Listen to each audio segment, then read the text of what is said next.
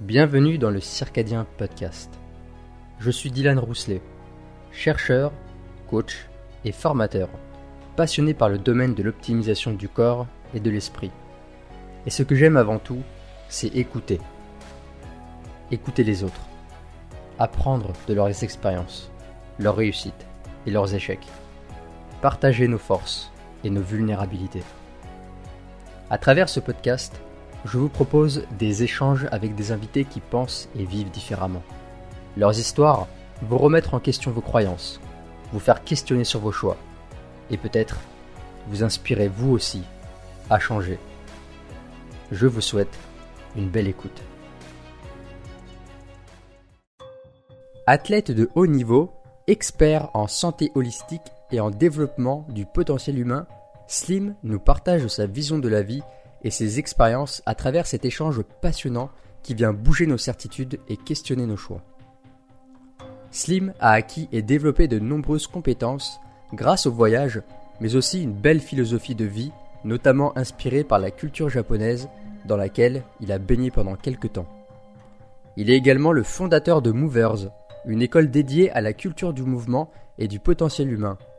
Enfin, Slim a créé une plateforme de podcast dans laquelle il vous partage des discussions passionnantes et cosmiques, comme il aime les appeler. Je vous laisse découvrir maintenant cet échange. Belle écoute. Bon, c'est magnifique. Eh, tu vois, je suis super content de, t'inviter parce que tu m'as invité sur, euh, sur ton podcast il y a, il y a quelques temps. Et euh, tu as été une belle découverte, franchement. Et depuis, bah, je, je ronge tes podcasts. Je suis en train d'écouter pas mal de pas mal des podcasts et franchement, c'est un, c'est un pur régal. C'est euh, qui? J'ai écouté euh, Nicolas Mercadier, euh, Abdelaziz sur la. Oh oui. Alors celui-là était génial. Ouais, la métaphysique, l'eschatologie et tout, euh, ouais, christianisme, très puissant. Carrément, ouais. Un autre, je sais plus son nom, c'était sur le fait de, de se reconnecter à soi, où il parlait des conditionnements mentaux, etc. Il disait que toi, tu étais ah, vachement dans. Il t'avait un petit ah, peu. Ah, je l'adore celui-là, sur la perceptude, etc. Ouais, ouais, très, très puissant. C'est euh, c'est David.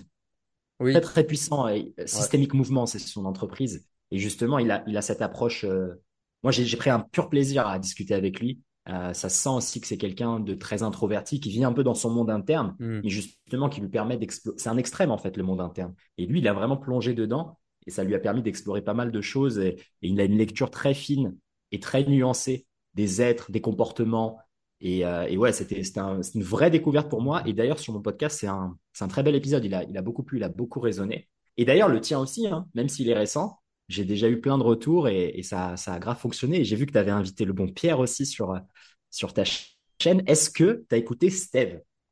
Oui, j'ai écouté Steve. Quand tu me l'avais euh, tu me l'avais recommandé, du coup. Et c'est ultra perché. une personne avec qui tu connecterais, c'est le bon Steve. Ouais, il faudrait que je l'invite aussi. Est-ce que tu fait ces podcasts ou pas? J'ai pas écouté, j'ai écouté le tien, celui que tu m'as, celui que tu m'as dit ou t'as, tu l'as interviewé. Vous étiez, vous étiez ensemble d'ailleurs. Et euh, c'est vachement cosmique, hein. Ouais, physiquement, ouais. Ouais. Ah, des choses, euh, j'ai pas tout compris parce que c'est, il est vraiment parti dans des, euh, je sais pas s'il a, enfin ce qu'il a vécu, mais il a, il a, il a dû, vraiment dû vécu vivre des choses vraiment très très cosmiques. Et tu vois, il y a des choses que j'avais pas vraiment, que j'arrivais pas vraiment à capter.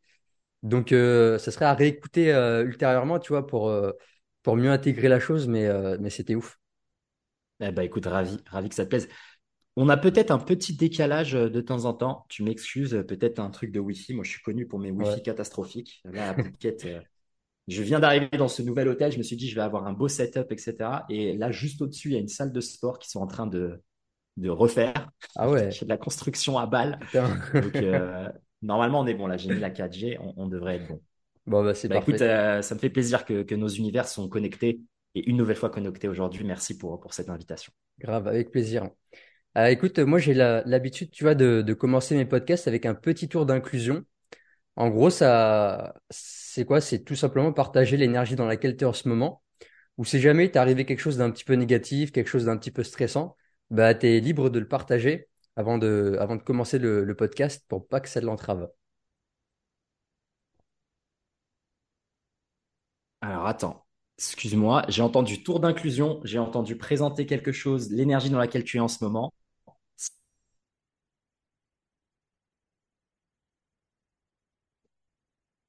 Alors là, tu lagues un petit peu. Je lag plus qu'un petit peu, mon ami.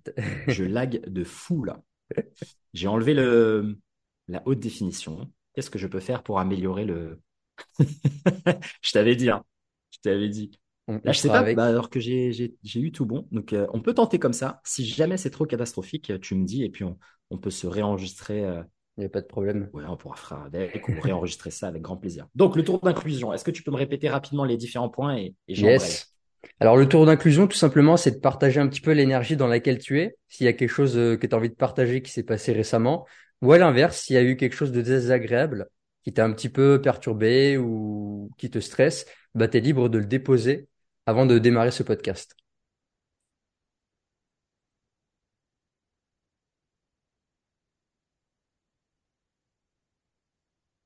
Ah, très bien. Eh bien, écoute, l'énergie dans laquelle je suis, euh, une, très très bonne énergie. Là, je suis à Phuket, en Thaïlande, euh, dans, un, dans un quartier qui s'appelle Chalong, pour celles et ceux qui pratiquent les arts martiaux et qui sont fascinés et passionnés d'arts martiaux mix, de Muay Thai et un peu cette, cette culture martiale. C'est une des rues dans le monde dans laquelle il y a, vraiment que ça. C'est une sorte de mec des arts martiaux, et en particulier les sports de combat pied-point et euh, le Muay Thai, donc la boxe thaïlandaise, pour, pour celles et ceux qui ne connaissent pas. Moi, c'est un sport que j'ai pratiqué depuis six ans maintenant, et euh, j'ai combattu professionnellement dans, dans ce sport. Et je vivais ici en 2018 avec un ami que j'ai aussi interviewé sur mon podcast, le très cher Mehdi, et on vivait tous les deux ici. On préparait des combats et on avait cette vie d'athlète euh, qui vit euh, que de ça, quoi, tu vois. Tu t'entraînes, tu manges, tu te reposes, tu t'entraînes, tu manges, tu te reposes, tu combats et tu rebelotes, rebelotes, rebelotes et tu profites de, cette vie-là qui est une vie très simple et euh, vraiment sans prise de tête et pourtant qui procure une joie immense et qui, qui, développe à la fois le corps, à la fois le cœur, à la fois l'esprit, qui m'a permis de connecter avec des gens incroyables. Et là, je suis de nouveau de retour ici depuis hier, justement pour rejoindre Mehdi, qui prépare un combat de Muay Thai, donc la boxe thaïlandaise, euh, à Bangkok. Et donc, il lui reste dix jours de préparation. Il a commencé sa préparation en France. Il arrive là ce vendredi.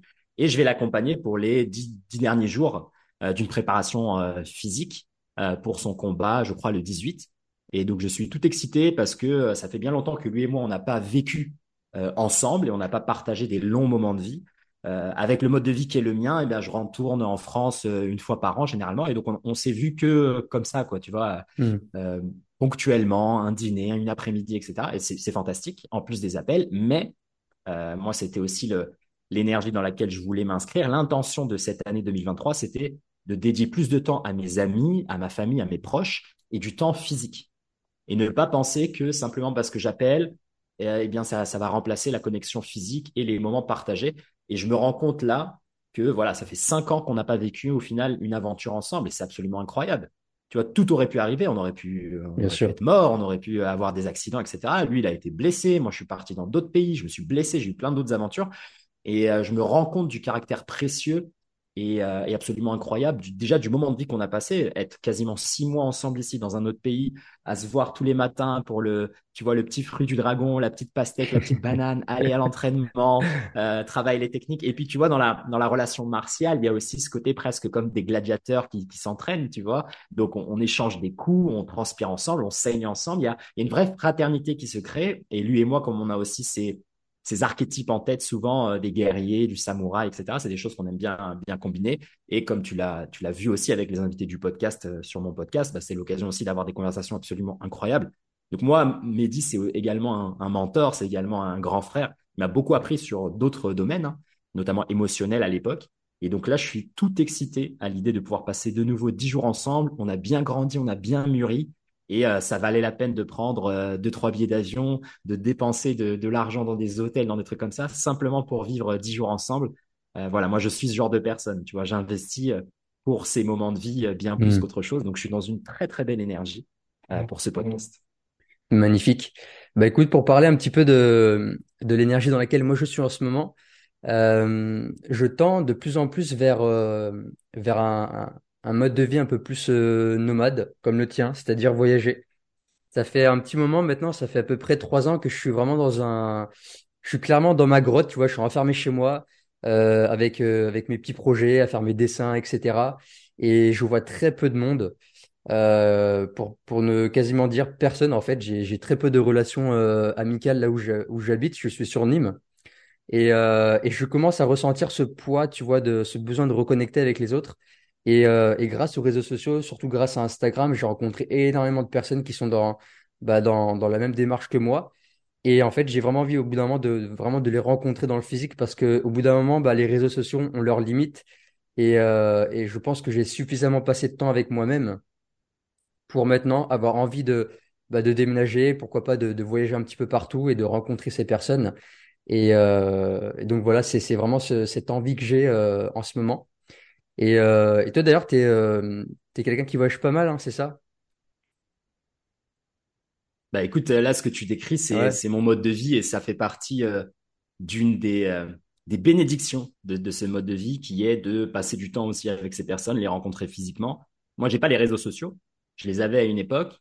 c'est vrai que ça m'avait permis d'avoir des prises de contact avec les gens, mais les, les relations puissantes, denses, profondes, c'est vrai que tu les, je pense, tu les, tu les crées avec des moments de vie passés ensemble, même si un point de contact, une prise de contact peut être faite avec des réseaux sociaux, peut être faite avec un podcast, peut être faite avec une vidéo, etc. Donc il y a moyen de collaborer de manière digitale et d'avoir vraiment un lien d'amitié ou en tout cas une sensation de ah si je passais du temps avec cette personne, je sens qu'on serait euh, bon ami. Hmm. Mais la, matérialisation de tout ça, c'est vraiment dans le temps physique partagé et en particulier les aventures de vie partagées. Bien plus que simplement avoir la proximité, d'habiter à côté, etc., d'être voisin. Pour moi, c'est pas un, acte suffisant pour euh, développer une relation avec, avec un autre être humain. C'est vraiment faisons ensemble, euh, organisons-nous, collaborons, travaillons, entamons quelque chose, allons dans une aventure ensemble. Donc, euh, je te donne l'exemple de Pierre que tu as reçu aussi sur ton podcast, Pierre Dufresne. On a, on a échangé maintes et maintes fois en ligne avec des conversations toujours cosmiques, longues, denses, profondes. Moi, j'étais mais plus que persuadé, toutes les cellules de mon corps me disaient que ça allait être un ami pour la vie et probablement un de mes meilleurs amis.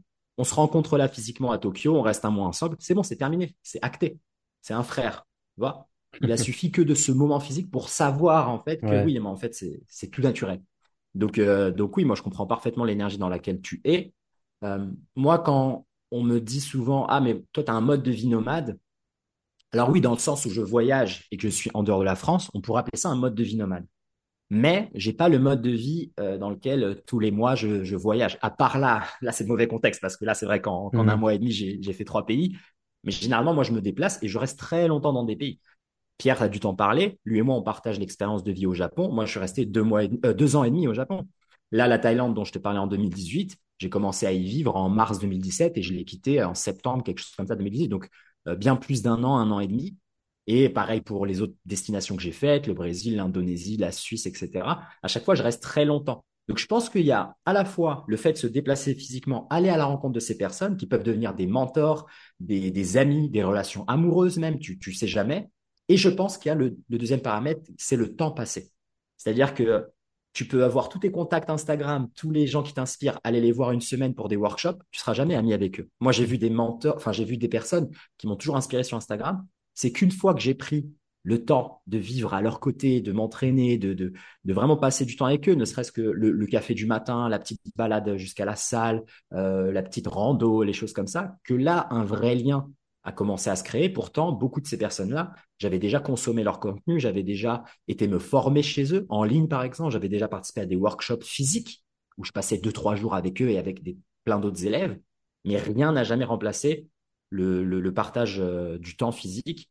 Et je pense que c'est une composante essentielle d'avoir à la fois ce partage physique et le long moment passé. Donc, toi, tu vas faire ton aventure euh, nomade. Ça peut commencer par l'excitation de faire plein de voyages, d'être dans plein de destinations. Moi, je ça a été un peu comme ça, mais pas vraiment. Moi, j'ai, tu vois, j'ai quitté la France et je suis parti vivre au Japon. J'ai pas, j'ai pas fait plein de voyages, etc. Mm. moi, je suis habitué à ce rythme-là. Mais des expériences que j'ai eues d'autres amis qui m'ont dit, voilà, pendant un an, ils ont fait plein de pays et après, ils en ont eu marre parce que à chaque fois, tu dois faire ton sac, ta valise, te déplacer, etc. C'est pas si pratique que ça. Et pour les gens qui, euh, peut-être comme toi et moi, aimons avoir aussi une structure dans nos journées, dans nos matinées, avoir du temps pour la médite, pour le sport, tu vois, une certaine routine, dans le sens, un acte euh, qu'on répète, tu vois, une discipline qu'on maintient clairement, voyager toutes les deux semaines, toutes les trois semaines, c'est invivable. C'est pas possible. Donc, euh, voilà, moi, je n'ai pas vraiment de conseils à donner dans, le mode de vie nomade. Tu vas faire ton expérience, mais je te dirais d'intuition, Tu, tu, te, tu ressembles plus à des gens comme moi qui allons quelque part et restons longtemps. On s'intègre, et on en avait parlé, toi et moi, sur mon podcast. On apprend la langue, on passe du temps de vie, peut-être qu'on travaille sur place. Tu vois, moi, j'ai toujours travaillé sur place. J'ai travaillé au Japon, j'ai travaillé en Thaïlande, j'ai pas fait que combattre, j'ai aussi hmm. travaillé. Euh, au Brésil aussi, j'ai travaillé. Tu vois, c'est, c'est pas la même relation que d'arriver, consommer et partir. Et faire un peu ce voyage, euh, on pourrait appeler de, vraiment de touriste, même pour des gens qui restent longtemps. Je te donne l'exemple de Bali. Il y a un quartier qui s'appelle Canggu. Les gens, ils, font ça, en fait. Ils restent un an là-bas. Ils apprennent pas la langue. Ils parlent quasiment rarement avec des locaux. C'est plus presque des colons euh, occidentaux qui arrivent et, et qui profitent du système. Et ça, c'est pas une critique. Moi aussi, j'ai vécu cette vie-là. Tu vois, j'ai vécu sept mois quasiment là-bas. Et c'est ce que j'ai j'ai réalisé. Je me suis dit, mais attends, mais tu vois, j'ai pas, j'ai fait quelques petits efforts, mais j'ai pas fait les vrais efforts que j'avais déjà fait en Thaïlande, au mm. Japon, etc.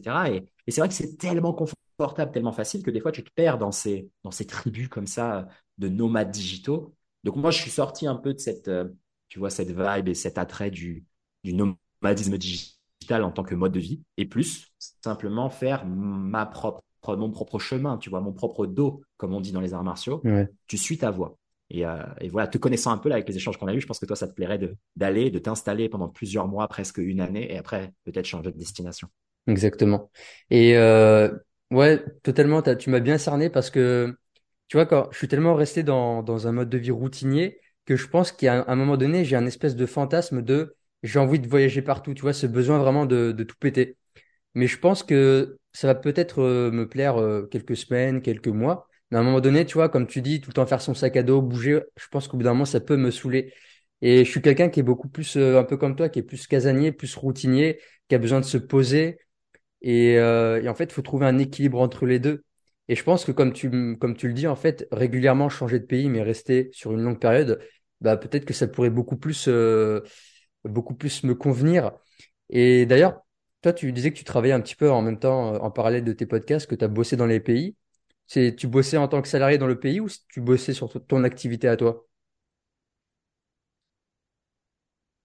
Euh, moi, au tout début, tu vois, j'avais pas d'activité en ligne. Je bossais physiquement. Donc, j'organisais des workshops, je m'occupais d'athlètes. Donc, je faisais de la préparation physique, je faisais de l'enseignement euh, au mouvement et je faisais de la réhabilitation, notamment euh, ce qui est ma spécialité et ce pourquoi j'ai un peu été connu sur Internet, qui est le traiter les articulations. D'accord? Donc, réhabiliter les articulations, aider les personnes au début les athlètes professionnels, puis là maintenant les, personnes, on va du quotidien, à avoir des articulations euh, qu'on pourrait dire vulgairement plus souples, plus mobiles, plus résilientes, antifragiles. Le corps antifragile, moi, je t'aide à le développer avec ces différentes pratiques et, ces approches de la mobilité articulaire, de l'entraînement mouvement, etc. Donc moi, au tout début, c'était physique.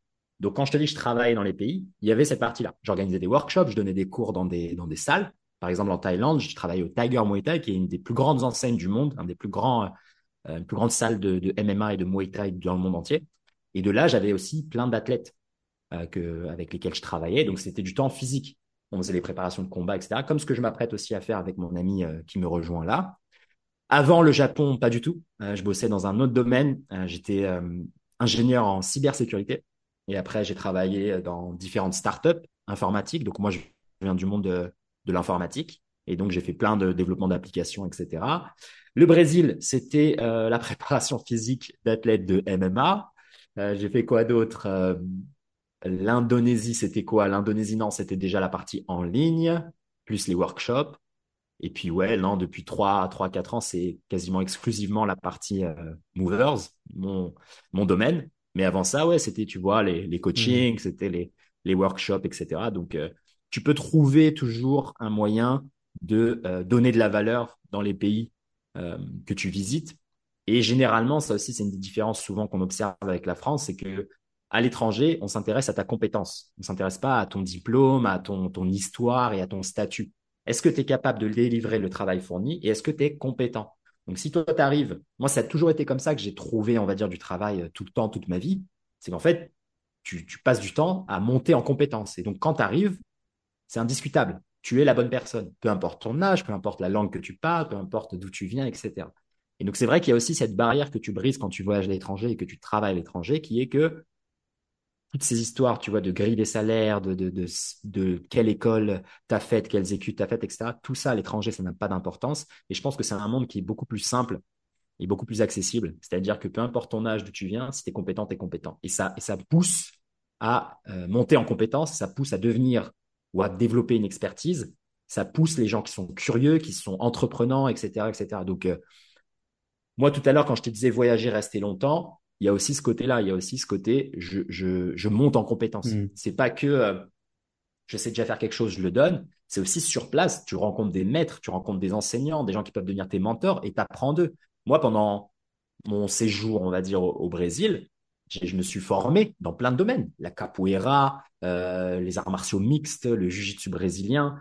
Euh, au Japon aussi, j'avais plein de choses. Le, design informatique, euh, l'entrepreneuriat beaucoup, je sais pas, le marketing, la finance. Et à chaque pays, à chaque endroit, moi, je me déplace vraiment juste pour apprendre.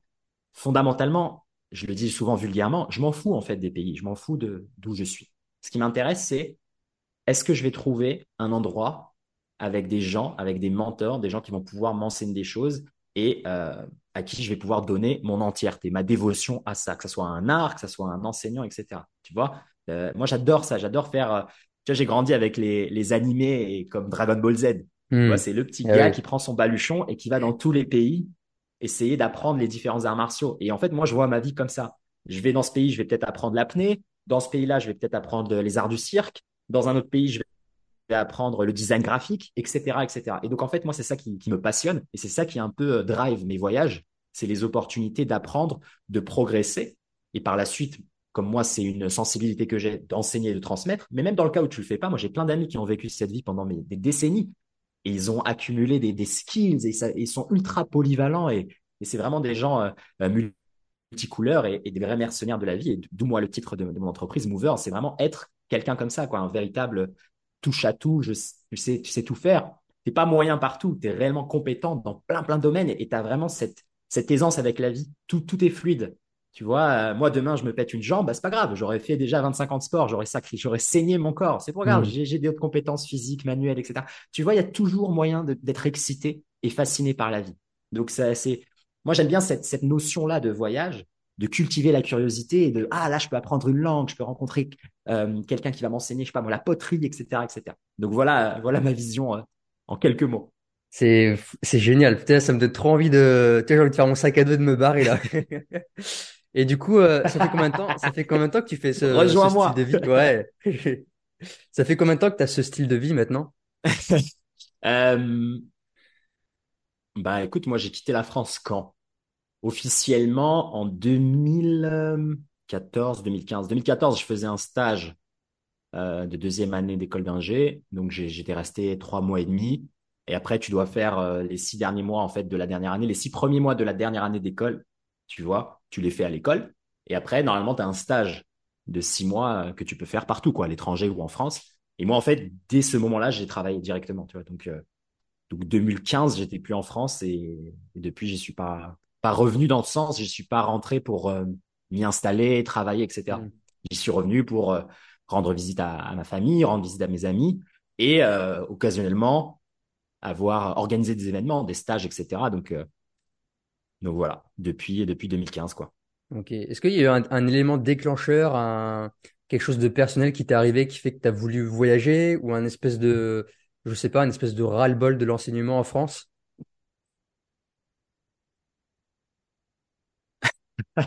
Non, non, non.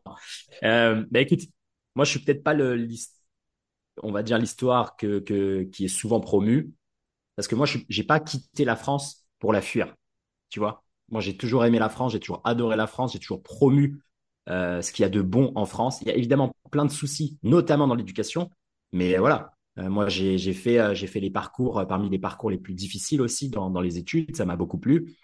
donc moi, ça, ça jamais été pour la fuir que je l'ai quitté. C'est simplement un amour, comme je te disais, de, de cette curiosité et de vouloir, vouloir voyager et de vouloir en fait apprendre ailleurs. Donc, il y a quelques points qui, qui m'avaient déplu, qui étaient personnels, mais ça n'a jamais été des déclencheurs. Tu vois, c'est pas l'histoire de j'ai eu un trigger, euh, j'ai 40 ans, ma vie va mal, je fais une crise de la quarantaine, boum, je quitte enfant, femme, travail et je vais partir, euh, tu vois, sous les cocotiers. Pas du tout. D'ailleurs, euh, le premier pays que j'ai fait, c'est le Japon et j'ai vécu à Tokyo. C'est la plus grosse des matrices quasiment. Donc, tu vois, j'ai quitté Paris pour aller à Tokyo. C'est pas, tu vois, j'ai pas quitté Paris pour aller là en Thaïlande, tu vois, vivre la vie tranquille. pas du tout. Donc non, moi, c'était vraiment par par, euh, par soif et par ambition de me développer et de croître. Et c'est vrai que j'avais vu ou j'avais trouvé certaines limitations en France. Ça, c'est vraiment purement à titre personnel. Il y a plein de gens qui, qui vont être en désaccord. Euh, mais tu vois, cette idée, comme je te disais, des grilles de salaire, cette idée de, de toujours te mettre dans tes cases, de te donner un label, de te catégoriser. Et j'en parlais aussi dans, dans un podcast que j'ai fait euh, bah justement chez Pierre Dufresne, là, sur sa chaîne Vérisme TV, où justement il, il me posait un peu le, ces, questions-là et, et, je lui avais partagé l'idée que voilà, en France, aussi quand tu es né un peu dans avec les cartes moi qui m'ont été données, c'est-à-dire euh, une famille très modeste, un fils d'immigré, peut-être pas dans les meilleurs quartiers, etc. Un, j'avais pas les, les, meilleurs modèles. Moi, les modèles que j'ai trouvés, bah, c'était les athlètes professionnels, d'où ma volonté de, de me, on va dire, de, de me réaliser et de m'émanciper et de sortir de ma condition par le sport. Après, les blessures ont fait que j'ai dû prendre d'autres virages. Mais euh, aussi, en plus de ça, j'avais cette sensation que je devais toujours euh, me justifier de plein de choses, alors qu'à l'étranger, on s'en fout. Comme je te disais, moi, moi j'ai grandi à la maison avec la méritocratie. Mais dans la rue, il y avait d'autres labels. C'était pas qu'à la méritocratie.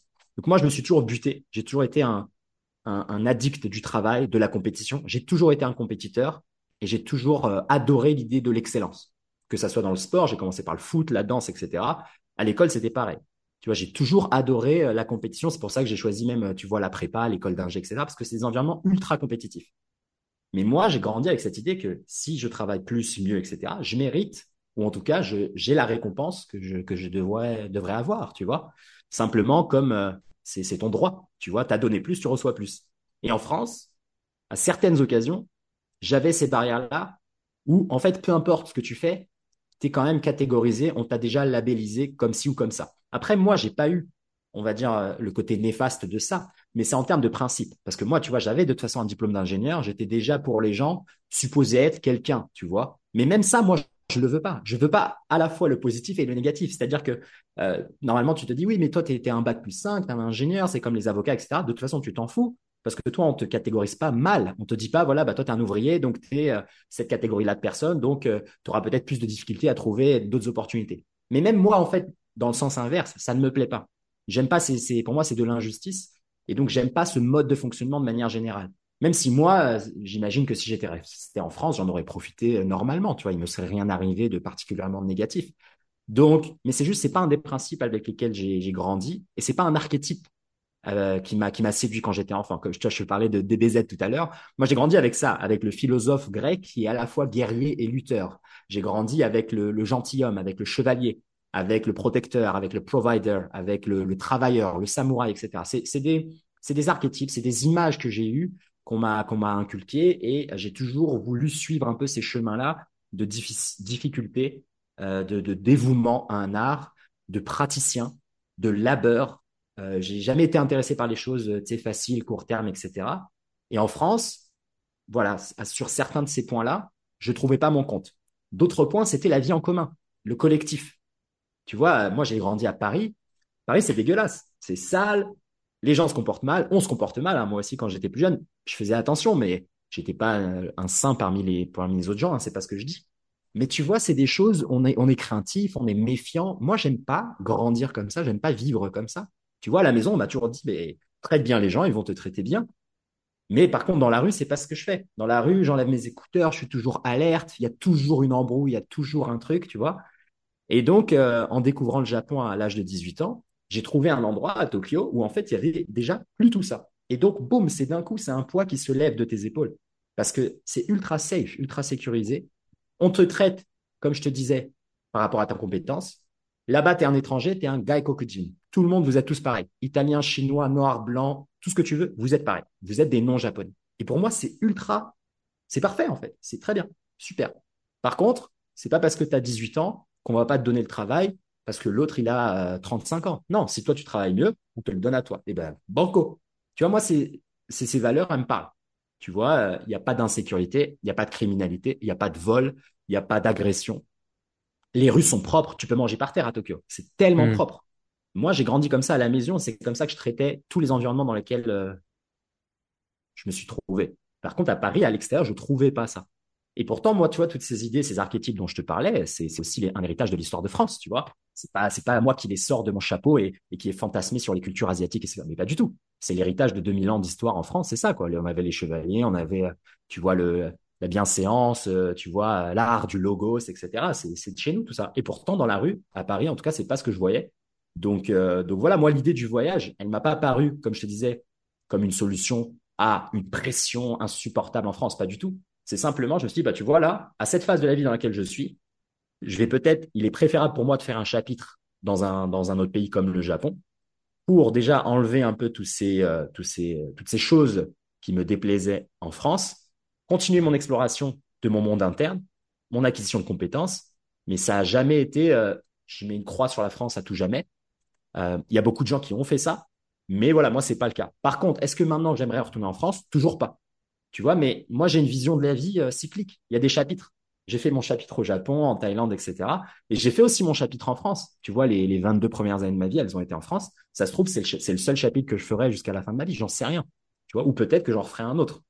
Mais moi, c'est cette vision-là de la vie. Euh, euh, tu vois, tu as, accès en fait à, à toutes ces couleurs et c'est à toi de les ajouter sur ta peinture si tu en as envie, si tu en as les moyens, si tu as la santé, si tu as l'argent, si tu as les capacités, etc eh bien moi je prends. Pour moi, la vie, c'est ça. C'est un jeu auquel on, a le droit de jouer et on a le droit de jouer euh, pleine balle. On a le droit d'être euh, astronaute, coiffeur, boulanger, euh, marketeur, tout ce que tu veux, dans une seule vie. Moi, je, moi en tout cas, je crois à ça.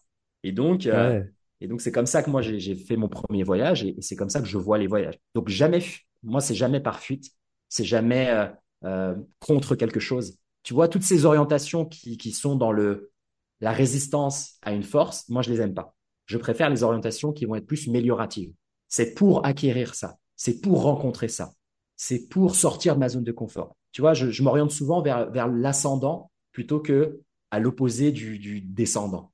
Et donc, bah après, c'est juste mon opinion. Il y a des gens qui ont, qui ont fui des réalités absolument incroyables. C'est-à-dire que quelqu'un, par exemple, qui vient en France après avoir quitté une zone de guerre, bah, évidemment qu'il fuit son pays, mais pour des bonnes raisons.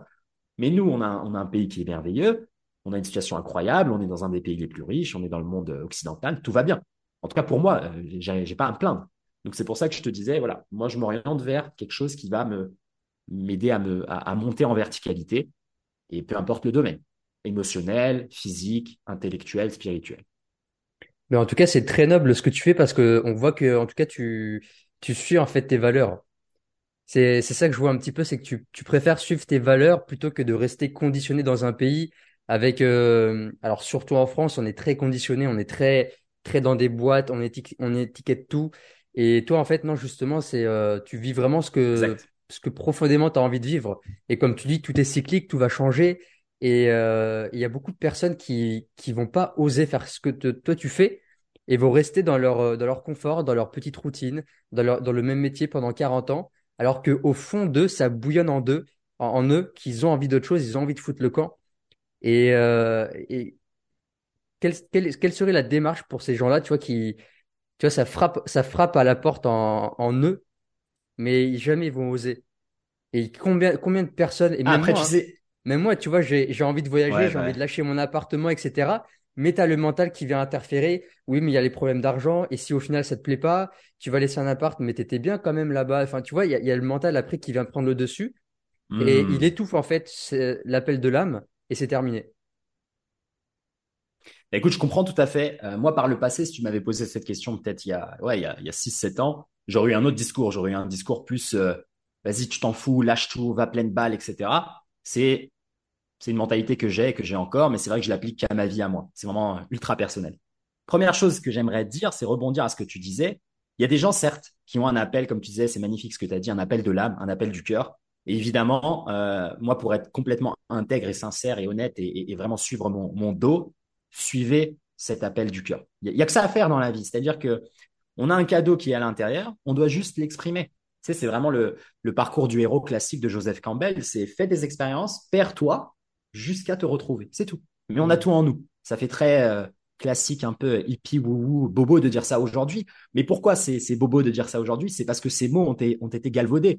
Mais en vrai, ils ont un, une réelle puissance, une réelle profondeur et une réelle, un réel poids. C'est juste qu'aujourd'hui, eh ben, comme il y a Instagram et que c'est des citations euh, partout tous les jours, maintenant ça, ça fait un peu hippie wou de dire ça. Mais fondamentalement, ces paroles, elles ont été écrites dans des, dans des, dans des livres saints, dans des philosophies d'il y a 2000 ans. Il y a une raison. Donc oui, suivez cet appel du cœur euh, autant que faire se peut. Et euh, évidemment, pour moi, l'expérience de vie humaine n'est que celle-ci. C'est une exploration personnelle et une, une, une c'est se verser en fait. Tu vois, c'est laisser la, la, vie nous traverser et oser ouvrir en fait le, les portes pour juste pap, partager ta lumière. C'est aussi simple que ça. Hmm. Après, tu disais au début, euh, voilà, il y a des gens aussi qui ont, qui ont ce rythme de vie-là depuis des années, qui ont plein de conditionnements, etc. Certes, mais comme je te le disais juste avant, dans, quand je te je répondais à la question sur, on va dire, ma conception du voyage et mon expérience du voyage, j'ai précisé que si tu as la capacité mentale, si tu as le corps, c'est-à-dire si tu as la santé, et si tu as les finances, et si tu as le temps, etc. Donc, tu vois, ces paramètres-là, c'est vrai qu'ils sont pas accessibles à tout le monde. Tu vois, moi, je suis pas, euh, je suis pas une maman divorcée de trois enfants euh, qui ont euh, 4, 7 et 11 ans et qui doivent aller à l'école, que je dois nourrir, etc. Même si au fond de moi, j'ai envie d'être euh, une, une artiste peintre au fin fond du Guatemala. Tu vois, elle, elle a un intérêt à rester à Paris, à subir, à cravacher parce qu'elle a trois bouches à nourrir en plus de la sienne. Et euh, tu vois, donc il y a des responsabilités que moi j'ai pas et qui m'ont permis en fait de faire ça. Euh, mais après, ça ne veut pas dire que euh, c'est réservé qu'aux chanceux. Justement, non. C'est-à-dire que là, je t'ai donné un cas extrême de l'opposé de ma vie, mais il y a aussi le cas où le mec, en fait, il a rien et, il peut prendre son billet maintenant, il a les finances, il a et en fait, cette personne-là, elle est juste blindée de croyances limitantes et donc auquel cas, oui, bouge-toi le cul, quoi. Tu vois, fais ce travail interne, aide de l'aide, teste des outils et travaille sur toi et euh, essaie de résoudre au maximum ces, ces croyances limitantes. Et après, si un jour tu as le courage de le faire, tu vas le faire. Typiquement pour toi, c'est ça. C'est-à-dire que moi, je suis pas au courant. Ça se trouve, tu as, des enfants et tu as des choses à faire, j'en sais rien. Mais si dans ton environnement immédiat, il n'y a pas ce genre de responsabilité euh, auquel toi aussi tu as envie de, d'obéir, c'est-à-dire qu'il y a des gens qui ont des responsabilités et qui les abandonnent. Tu vois, c'est aussi un chemin de vie. Hmm. Euh, mais si toi, par exemple, tu te dis, voilà, moi, ces idées de euh, d'être un bon père, un bon parent, un bon frère, un bon fils, etc., ça me parle, et que ces rôles-là, ils ont certains devoirs, est-ce que je sacrifie mes devoirs pour faire euh, pour suivre un peu mon destin et, un peu mon appel, ou non, j'essaie d'accommoder les deux, tu vois, auquel cas il y a plein de manières de le faire, euh, c'est plus difficile, ou bien non, justement, je choisis, tu vois, de, continuer à vivre dans ma peur et de rien faire et d'être rongé à l'intérieur et de mourir à petit feu. Tu vois, les, choix, ils sont très simples. Donc, L'exemple que je te donnais un peu extrême, il n'est pas là pour justifier que le mec qui peut le faire, il a juste eu de la chance, pas du tout. Même le gars qui a pas ses paramètres de vie de base très difficiles, lui aussi, il fait les mêmes efforts. Il doit sortir sa zone de confort, il doit vaincre des croyances limitantes, etc. Typiquement, pour moi, ça a été le cas. Tu vois, je suis fils de maman célibataire, on n'a pas d'argent, on doit faire ça, etc. Mais par contre, même avec tout ça, je me suis, je me suis, je me suis, comme je te disais, moi, je me suis juste buté, quoi. C'est tout. Tu vois? Donc, euh, l'idée, elle n'est pas de comparer et de se dire, moi, avec les cartes que j'ai, je peux rien faire. Non, l'idée, elle, est de, de peut-être dans un premier temps une acceptation. Voici les cartes que j'ai en main voici la santé de mon corps, les économies que j'ai, les responsabilités que j'ai, les engagements que j'ai pris, euh, voici ce que je ne peux pas faire, les capacités qui me manquent, les compétences qui me manquent, etc. pour atteindre ce mode de vie, et simplement faire une analyse claire, limpide, sincère et honnête. ça, pour moi, c'est la première étape. J'analyse, je regarde l'état des lieux. Tu vois, tu n'irais pas changer le moteur de ta voiture sans avoir fait déjà un état des lieux. Eh bien, c'est quoi l'état des lieux? Est-ce que j'ai les compétences pour avoir ce mode de vie nomade? Si j'ai jamais travaillé, par exemple, à distance, si j'ai pas des compétences qui sont facilement transférables dans d'autres pays, eh bien, déjà, c'est une première piste de réflexion en se, disant, bah, tu sais quoi, peut-être en parallèle de mon travail, j'ai pas envie de le lâcher, j'ai encore des peurs, etc. Ça se comprend. Eh bien, en parallèle, le week-end, au lieu de me mettre des mines et regarder Netflix, je peux peut-être prendre deux heures pour apprendre, je sais pas moi, une autre langue. Ça pourrait m'offrir un travail comme de la traduction. Ça pourrait, je pourrais apprendre une compétence comme, je sais pas moi, euh, la rédaction web. Ça pourrait m'offrir des travails freelance comme euh, écrire des articles pour des blogs, etc. Je pourrais, il y a plein de compétences qu'on peut utiliser en ligne. Ça ne veut pas dire transformer sa vie et directement passer dans des métiers digitaux qu'on n'aime pas. Mais par contre, si t'es, je sais pas, moi, si t'es dans le sport, bah, coach, c'est largement transférable. Si t'es euh, dans la mécanique, tu peux aussi trouver un moyen de, ah, bah, il y a peut-être un stage que je peux faire à l'étranger, il y a peut-être un, garage que je peux rejoindre si j'ai un, boulot qui est dans une compagnie internationale, je peux peut-être, demander à être muté, etc. Donc chacun, je pense, à son échelle, va pouvoir faire ses petites marches et euh, trouver son évolution. Tu vois, il y a des gens qui sont comme moi, qui sont pleines balles, qui vont pouvoir du jour au lendemain, tu sais, tout éteindre et partir à, à 2000 à l'heure ailleurs. Tu vois, moi, je, suis tellement le mauvais exemple pour euh, donner des conseils sur les, les voyages, les trucs comme ça. bah, Parce que la preuve, c'est que moi, je suis à risquer ma santé et mon intégrité physique pour faire ce que j'aime. Les sports de combat, c'est quelque chose qui n'est pas du tout sain. Et les carrières d'athlètes professionnels, c'est pas du tout sain. Donc moi, je ne me permettrais pas de dire à quelqu'un, peut-être qui a euh, le double de mon âge, qui a 10 ans de plus, qui a 5 ans de plus, de dire, ah, mais pourquoi tu le fais pas? Juste, tu vois, aie du courage et vas-y, fonce. Non, on n'est pas tous faits euh, du même bois. Mais par contre, penser qu'il y a une limite, là, je suis en désaccord. C'est pas ma vision du monde.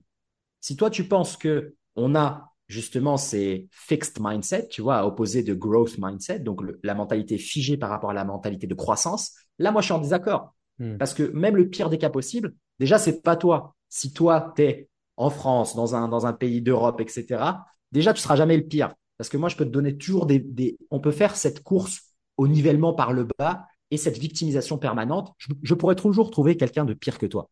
Mais ça n'a pas d'intérêt. Pourquoi ne pas faire l'opposé, faire un nivellement par le haut et s'inspirer de gens qui ont réussi, peut-être des gens qui ont des conditions comme les tiennes, voire pire, et te dire si lui peut le faire, moi je peux le faire. Et ça aussi, tu vois, c'est une mentalité qu'on promeut peu en France. On va regarder des gens à succès, on va dire ah il est de la chatte, le mec il est là, il est né comme ça et tout. Mais non. Pourquoi moi je regarde pas ce qu'il a et me dire attends mais quelles compétences il a apprises, quel diplôme il a fait, Qu'est-ce qu'il a, quel choix il a fait dans sa vie, à quel moment, pourquoi il a fait comme ça? Ah tiens, il y a un truc à apprendre. Boum, je peux extraire et je peux avancer. Tu vois, ça aussi c'est c'est complètement une mentalité euh, euh, euh, différente à adopter. Donc pour les gens qui ont ces appels intérieurs et qui ne les auxquels ils ne répondent pas encore, première étape, l'analyse, l'état des lieux. Deuxième étape, pas de panique. C'est pas une course, c'est pas un sprint. Arrêtez de se comparer au petit jeune de 23 ans qui est sur Instagram, qui vit à Dubaï avec des, des Lamborghini. Tu connais pas sa vie à lui. Déjà, ça se trouve, c'est 90% du mytho. Mais même dans le cas où il, est, il a du succès, tant mieux pour lui, tu vois. Un autre mindset à cultiver en, en, second après le mindset de croissance, c'est le mindset d'abondance. Il y a la place pour tout le monde, d'accord? Il y a assez sur cette terre pour nourrir toutes les âmes, physiquement, mentalement, spirituellement, etc.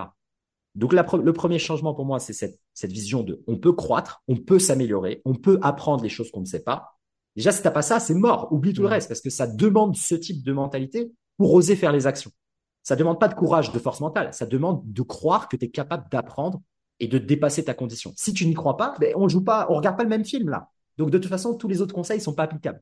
Le deuxième, c'est l'abondance.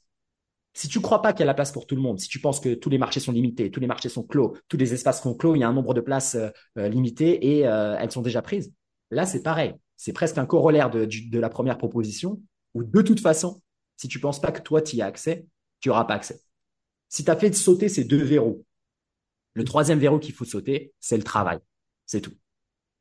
Je vais reciter mon ami Pierre Dufresne, doutez de tout sauf de vos efforts. Si tu te butes et tu te mets au travail, tu vas y arriver.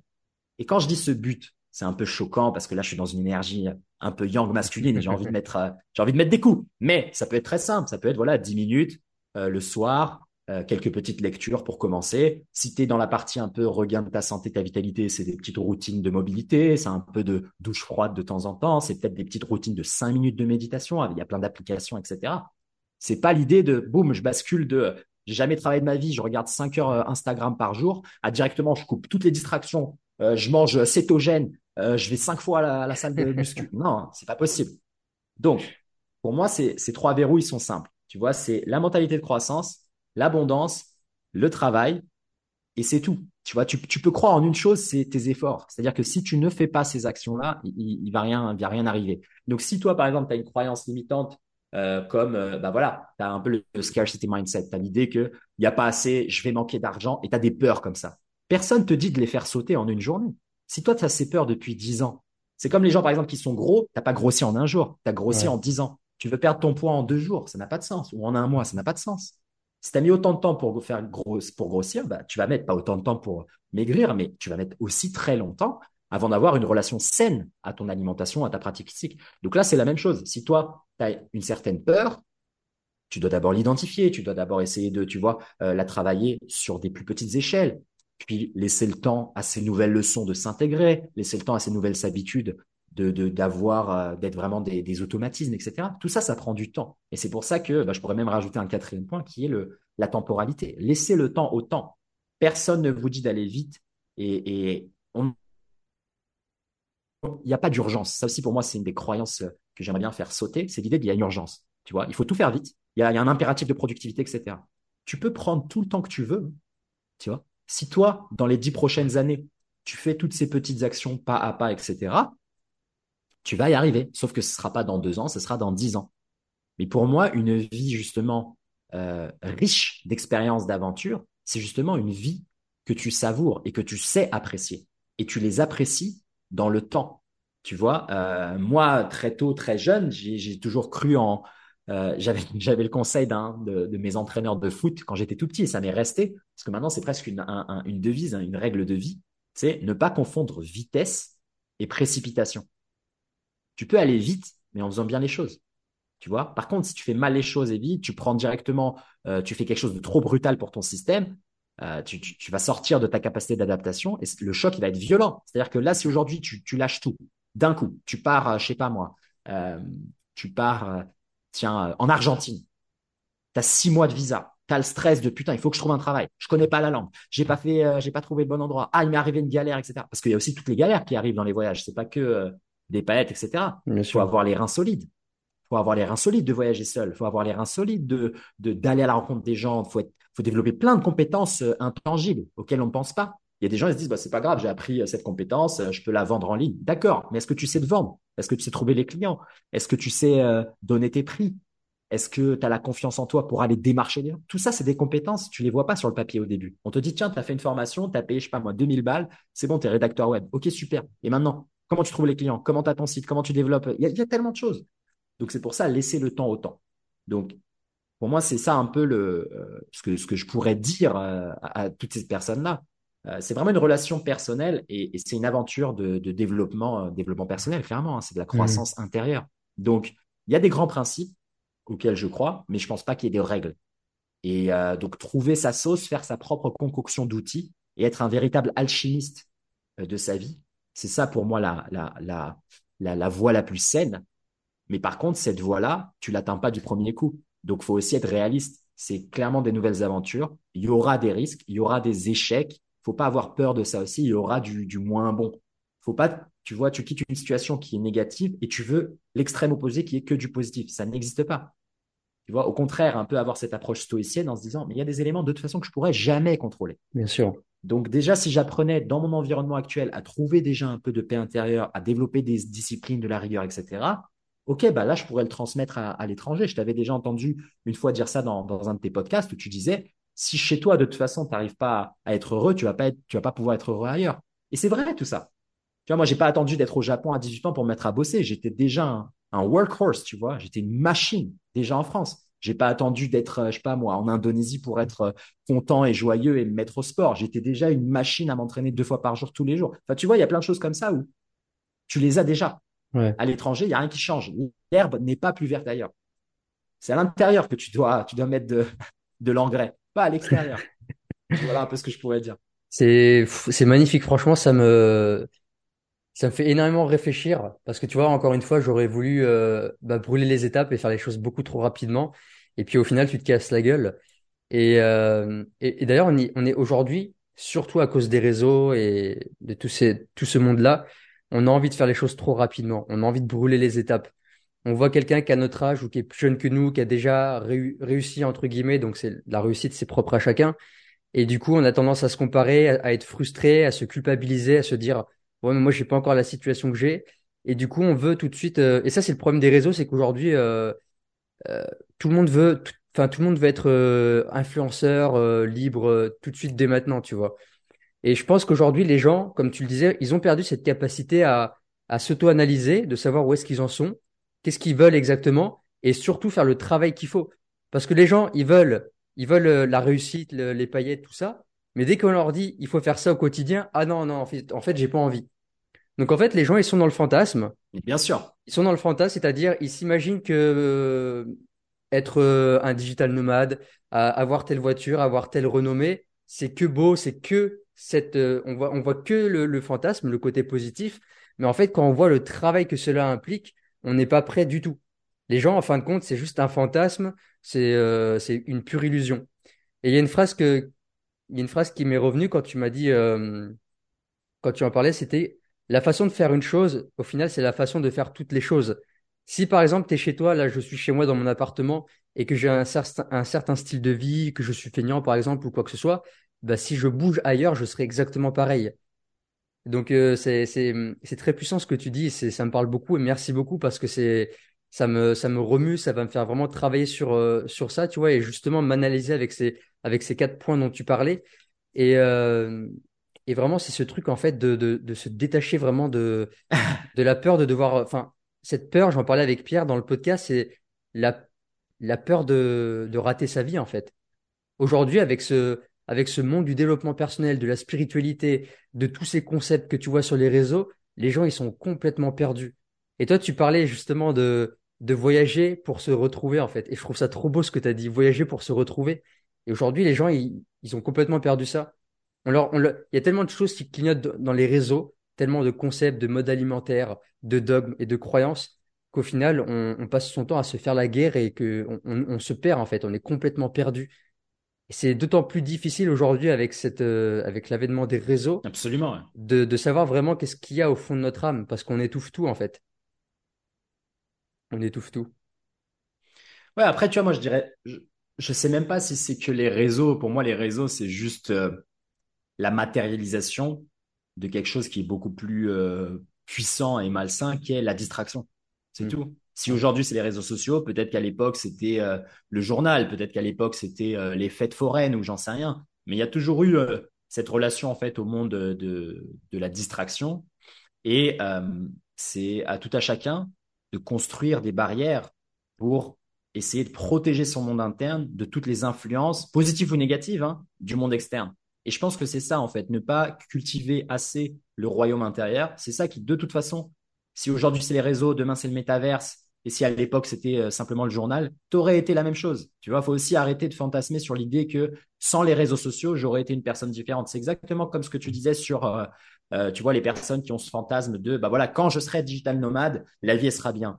Eh cousin, si déjà le matin là ici à Paris ou au fin fond de ta campagne, t'arrives pas à te lever, t'arrives pas à faire un entraînement seul, t'arrives pas à t'exposer au chaud, au froid, t'arrives pas à faire les choses qui toi t'imagines être des outils intéressants, mais ça peut, c'est peut-être pas forcément ces outils, mais si tu n'es déjà pas discipliné, tu n'as déjà pas, euh, tu vois, des, une curiosité, tu dédies pas du temps à ton monde interne, à l'apprentissage, à monter en compétences, c'est pas parce que je te change d'environnement, c'est-à-dire que je déplace ta carcasse dans un autre endroit du globe que ça va changer. Donc ça, je suis tout à fait d'accord avec toi. Mais moi, j'applique cette même logique euh, aux réseaux sociaux. L'idée de développer euh, sa discipline, sa rigueur, ce monde interne, son échelle de valeur, ses principes de vie qu'on subit, c'est l'idée d'être euh, indestructible, tu vois, impossible à distraire. Et même, j'irai encore plus loin, l'étape d'après, une fois que tu es impossible à distraire, tu es impossible à corrompre. Pour moi, c'est ça. Devenir incorruptible. C'est pas qu'une histoire d'argent et payer des pots de vin. C'est là, tu as, pris soin de toi, tu as fait des efforts peut-être pendant une semaine, tu t'es bien alimenté, etc. Là, le samedi, quelqu'un te dit, bah écoute, viens, on sort, machin, on va boire et tout, machin. Toi, tu sais que tu as une relation difficile avec l'alcool. C'est à ce moment-là qu'il faut prendre une décision importante. Le reste, c'est facile.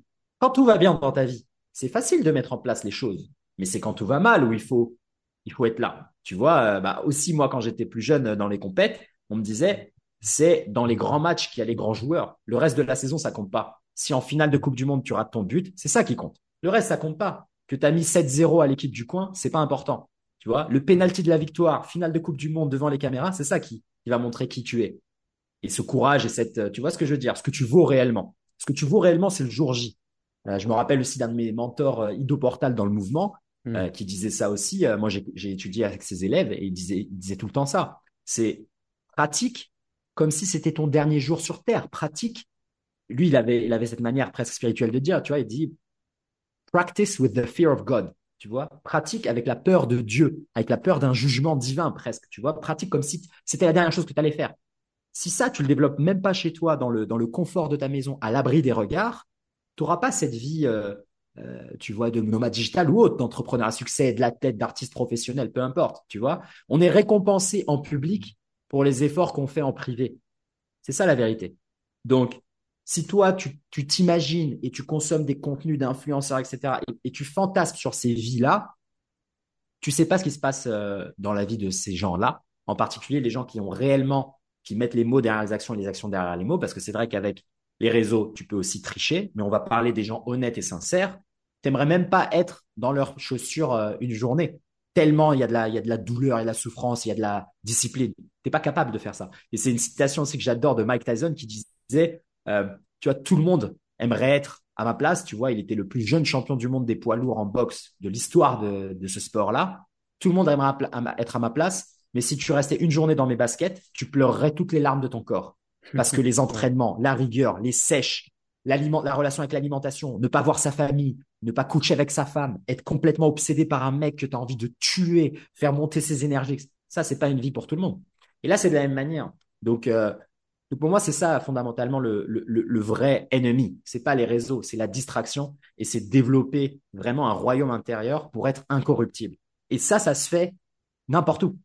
Ça se fait dans le métro, euh, dans le RER, e dans plein bouchon. Ça se fait euh, quand tu es dans l'autoroute et que tu klaxonnes comme un fou. C'est dans ces moments-là où tu te dis, non mais attends, est-ce que c'est le père que j'aimerais être? Est-ce que c'est la femme que j'aimerais être? Est-ce que c'est l'humain que j'aimerais être pour le collectif? Est-ce que c'est ça que je vaux? Tu vois? Et il y a aussi ce côté, euh, moi j'aime bien cette image-là de dire, imagine, tu avais un, un, un, crew, tu vois, une, une équipe de caméras qui faisait un documentaire sur ta vie.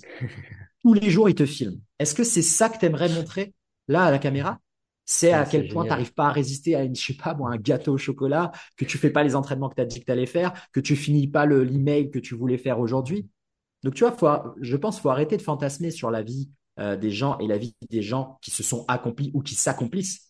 Parce que derrière ça, encore une fois, il y a des efforts énormes.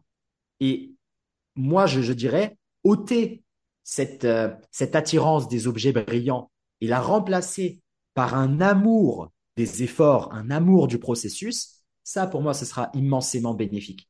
Si tu commences dès maintenant à cultiver un amour, une joie, un plaisir à faire les choses et le travail, et même ça au niveau physiologique, hein, faire une action euh, difficile qui, avec un discours mental, est associé à quelque chose de positif, ça va enclencher aussi ta dopamine qui va te faire refaire l'action le lendemain. Enfin, je veux dire, tout ça, c'est des, des, des, des cycles dopaminergiques qu'on connaît très bien. C'est pas un truc de hippie ou fantasmé mmh. où j'ai une intention et hop, je prie et tout va bien dans ma vie. Ah non, non. Donc, les efforts ne veulent pas dire souffrance. Tu peux, tu vois, c'est comme je disais, développer vraiment un amour de, de euh, du travail et euh, de, l'acquisition de compétences, etc. Moi, je donne souvent l'exemple athlétique parce que c'est une énorme partie de ma vie, mais ça se traduit aussi beaucoup dans l'entrepreneuriat, dans le travail. Quand tu vois des gens qui ont vu cette vie de digital nomade, mais crois pas. Hein. Euh, moi, j'ai fait des nuits blanches pour ça. J'ai répondu à des emails à 2 heures du matin pour ça. J'ai écrit des, pages de vente, des, changé mon site parce qu'il y avait des bugs. Enfin, je veux dire, c'est des trucs, ça reste dans ta tête. Tu sais pas c'est quoi aussi le, le revers de la médaille. C'est est-ce que tu es capable d'avoir les épaules, de supporter aussi cette, cette tête qui s'arrête jamais, ce feu intérieur. Pareil avec les compétitions sportives, à obséder sur des détails et à être vraiment de, de, de caractère obsessionnel. Parce que aussi le mythe de je vais directement trouver l'équilibre entre ma vie sociale et le travail, ça aussi, il faut arrêter de, de, fantasmer. Tu vas vraiment plonger dans des extrêmes, certainement, comme nous tous. Et après, tu vas commencer peut-être à trouver quelque chose d'un peu plus sain. Mais moi, heureusement que j'ai fait mes nuits blanches, heureusement que j'ai fait euh, toutes mes carrières où je savais pas comment m'alimenter, etc., parce que ça m'a permis d'apprendre. Et aujourd'hui, en comparaison, je sens que j'ai progressé, j'ai avancé. Mais ça, c'est la vie. Il faut l'accepter, tu vois. Mais par contre, je suis content d'avoir fait tous ces efforts parce que ces efforts, même avec les difficultés, les blessures, les, échecs, ça m'a permis d'apprendre ce que je devais apprendre. Tu vois, de la même manière que moi, je te disais, je voyais la vie comme des chapitres, il y a un récit aussi à la vie. Il y a une histoire qui te dépasse. Et cette histoire-là, il faut la vivre. Tu vois, même avec toutes les formations du monde, avec tous les conseils du monde, avec tout ce que tu veux, tu vas faire des erreurs, tu vas vivre ces catastrophes-là. Donc, au lieu de passer ton temps à essayer d'éviter ces choses-là, Passe ton temps à développer une capacité à les surmonter. Passe ton temps à développer une capacité à t'abandonner à ces choses-là. Abandonne-toi au travail, abandonne-toi à ton art, abandonne-toi à ces choses-là pleinement. Tu vois, apprendre à vivre pleinement plutôt que essayer à chaque fois de faire l'étape la moins euh, prône au danger, etc. Et vivre, tu sais, comme si tu marchais sur des, sur des coquilles d'œufs tout, le reste de ta vie. non, mets les deux pieds dans le plat, brûle-toi les, les semelles et avance et, parce que c'est la vie. Tu vois ce que je veux dire? Donc, euh, moi, c'est ça, j'ai observé ça avec toutes les relations que je me suis faites et, avec mon histoire de vie personnelle. C'est Tout ça, c'est du monde interne. Tu vois Est-ce que tu es capable de lister des principes et te dire, voilà, moi, c'est ça que j'ai envie d'être et j'ai envie de vivre comme ça et une fois que tu as ça en place, après, c'est bon, le, monde te fait moins peur. Tu vois ce que je veux dire? Je te dis pas que c'est facile, Mais comme tu le disais, les gens s'imaginent des vies des autres, ils, boivent leur parole comme si c'était la parole du Christ, et ils remettent jamais ça euh, au filtre de leur propre expérimentation personnelle. Et pour moi, ça aussi, c'est un énorme danger, parce qu'après, tu vas pas pouvoir incarner ces choses-là. Il y a des gens qui arrivent, qui se tuent au podcast, qui disent voilà, moi je fais mon exposition au chaud, au froid, je fais ma pratique physique, je fais mon jeûne intermittent, je fais tout, tout, pour leur messe, etc. Ok, super. Quelle est ta relation avec ta maman? Quelle est ta relation avec ta compagne? Quelle est ta relation au travail? C'est multidimensionnel tout ça, c'est complexe. C'est pas parce que tu fais euh, tout bien selon les critères de quelqu'un d'autre qu'en fait c'est la, la, meilleure chose à faire pour toi. Par contre, peut-être pour toi, au lieu de faire toutes ces choses-là, tu aurais dû passer une heure à discuter avec ta femme tous les mois et tu aurais pu améliorer euh, votre divorce. Voilà, ça, ça aurait amélioré grandement la qualité de ta vie. Un peu en mode euh, loi de Pareto 80-20. Fais le truc le plus dur, fais le truc le plus important, parce que c'est là il y a les récompenses. Fais pas tout l'apparat et la distraction et l'enrobage. On s'en fout de l'enrobage. Les gens, on va dire, qui réussissent, peu importe la métrique que tu veux donner à la réussite, ils font les choses difficiles et ils font les choses importantes. Ça, je, te le, je peux te le signer, plastifier, accroché au mur. C'est sûr. C'est dingue ce que tu dis, c'est mindfuck. Et, euh, Le titre de l'épisode. Ouais. Mais c'est exactement ça, c'est que les gens, euh, mais moi, mais moi, je, je, j'ai été dans ça, c'est-à-dire, je fais des actions pour me conforter dans l'idée que j'agis, je fais des choses, j'avance, mais je fais pas les, les réelles actions qui font peur et qui, qui je sais vont me faire avancer. Je sais ce que j'ai à faire, mais je continue de rester dans des dans des petites actions euh, juste pour me dire euh, ah j'ai été productif aujourd'hui, tiens j'ai avancé, j'ai fait ça, oh, c'est bien. Et j'ai encore, ce truc là. J'ai encore ce truc là aujourd'hui. Il y a des trucs, je sais ce que je dois faire et je le fais pas. Ouais. Mais mais on l'a tous, tu vois. C'est-à-dire que moi je me place pas ici comme étant un sachant, pas du tout. Je te raconte juste ce que j'ai observé et ce que je vis aussi. C'est-à-dire que c'est juste à d'autres échelles. Tu vois, là où quelqu'un peut-être aujourd'hui euh, a de la difficulté peut-être à maintenir, euh, je sais pas moi, un petit régime ou quelque chose comme ça.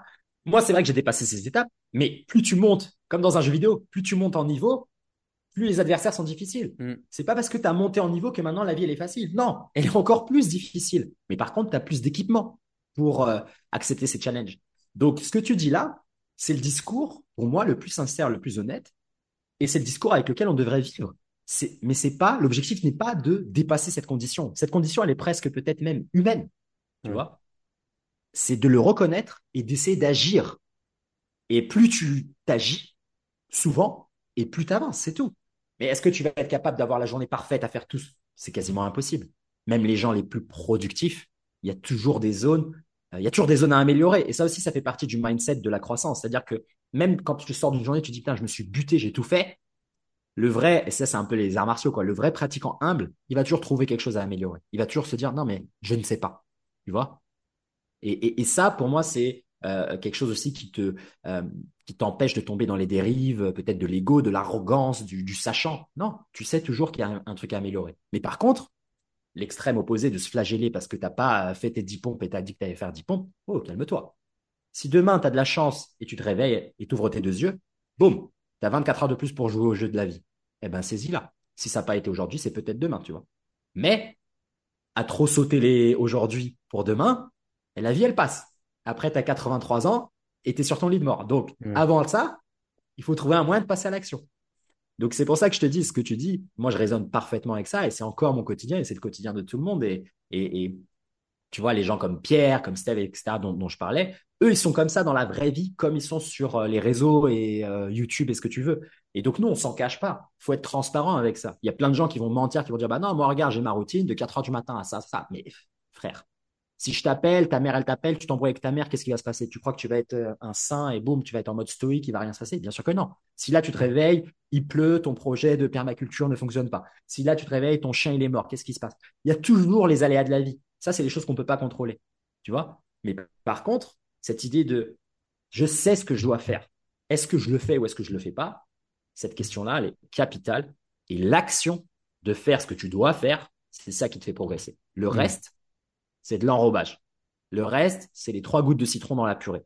La purée, c'est, écoute, aujourd'hui, tu as dit que tu allais finir ça, tu le finis. C'est terminé. Vaut mieux passer euh, une heure à faire le truc le plus difficile.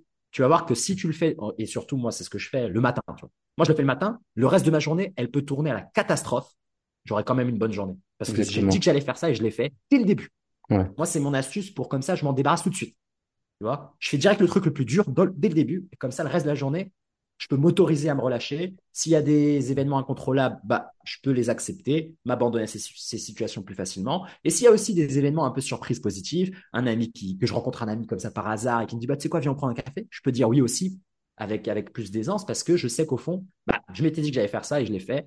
C'est terminé. Après, le reste, c'est que du bonus, tu vois, dans la journée. Mais par contre, quand tu n'as pas ça, même le mec ultra discipliné, tout ce que tu veux, moi, si je le fais pas, par exemple, si j'ai un empêchement, etc., j'y pense jusqu'à la fin de, j'y pense jusqu'à mon, mon coucher, quoi. Ça m'obsède. Et le lendemain, je me tue, quoi. Je me lève et boum, je le fais, quoi. Mais ça aussi, ça se développe avec le temps. C'est tout ce que je partage ici. Il n'y a rien de génétique, de personnalité, du mec, il est né comme ça. Tout ça, ça se développe et ça s'apprend. Encore une fois, le retour à la mentalité de croissance. Ouais. Donc, c'est des outils, c'est accessible à tous. Et, euh, mais par contre, cette question-là, c'est une des meilleures questions que tu peux te poser dans ta vie. Mmh. Ouais, carrément. Et d'ailleurs, ça me fait penser à une question que dont j'ai pas la réponse. Et je sais pas si tu saurais y répondre ou si tu as une piste. C'est qu'est-ce qui fait que deux personnes vivent un même, un même événement. Il y en a un, il va se laisser abattre par cet événement. Et l'autre, il va, il va devenir une meilleure personne, entre guillemets. Il va, il va, il va transcender euh, cet événement. il va devenir une, euh, voilà, il va avoir une vie exceptionnelle. Est-ce que d'après toi, est-ce que c'est encore une fois tout se passe dans l'esprit, dans la perception des événements? Est-ce que c'est biologique? Il y a des personnes, ils n'ont pas les reins pour supporter un événement comme ça. Et c'est quoi un petit peu ton interprétation de, tout ça?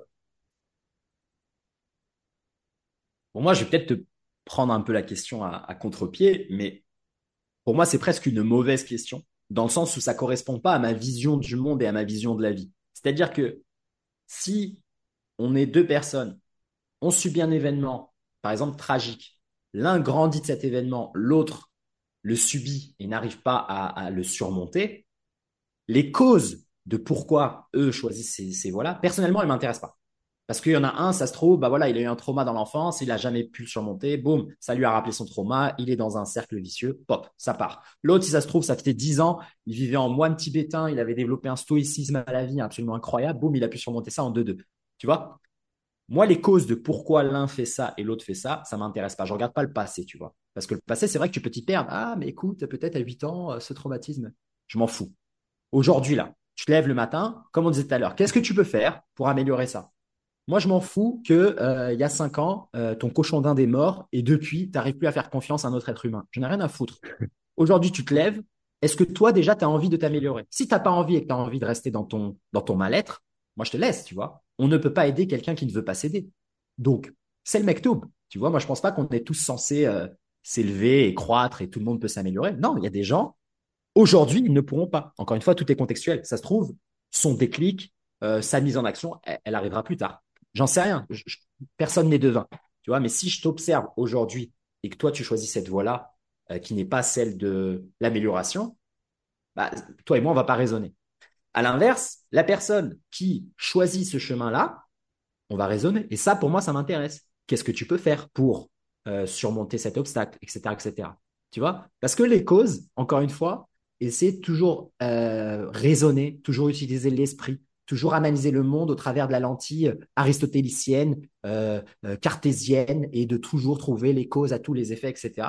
Fondamentalement, si tu avais toutes les réponses à toutes les questions que tu te poses sur le pourquoi tu as fait les choses, tu n'avancerais pas. Par contre, si tu as les réponses aux questions de comment tu peux aller devant, c'est ça qui te fait avancer. Tu vois ce que je veux dire?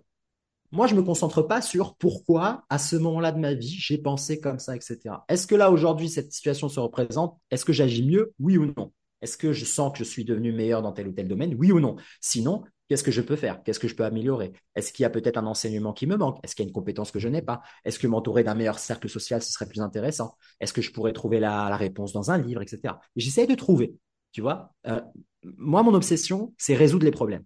C'est pas trouver les causes de ces problèmes. Je m'en fous. Moi, je suis né, j'ai une vie qui est courte. On a une incarnation terrestre physique qui est très très courte. Si on passe notre temps à essayer de résoudre les problèmes, d'améliorer la vie en commun, d'améliorer notre propre vie, d'être des meilleures versions de nous-mêmes, encore une fois, le truc un peu épi ou galvaudé, ça, ça m'intéresse. Avançons, allons de l'avant. Tu vois, je prenons le, le mieux pour l'espèce, pour nous, pour la communauté, pour la planète, pour tout ce que tu veux. Par contre, regarder en arrière et soit tomber dans l'extrême de la victimisation permanente, soit tomber dans l'extrême de le fatalisme. Ah, je ne peux pas, je suis comme ça, je n'y peux rien. Ah, mais c'est parce que dans l'enfance, j'ai eu ça. Hmm. Ça, ça m'intéresse pas. Et c'est généralement pas ces gens-là qui vont faire avancer les choses, ni pour eux-mêmes, ni pour leur famille, ni pour leur entourage, etc. D'accord? Occupe-toi de toi bien, fais-toi grandir, et en étant une créature qui est plus rayonnante et plus lumineuse, tu autorises les gens autour de toi à en faire de même. C'est dans cet ordre-là. De l'intérieur vers l'extérieur, du tronc vers les branches, vers les feuilles, de la colonne vertébrale vers les articulations adjacentes. Tout est pareil dans la vie. Le creux vers l'extérieur, c'est jamais euh, à l'inverse.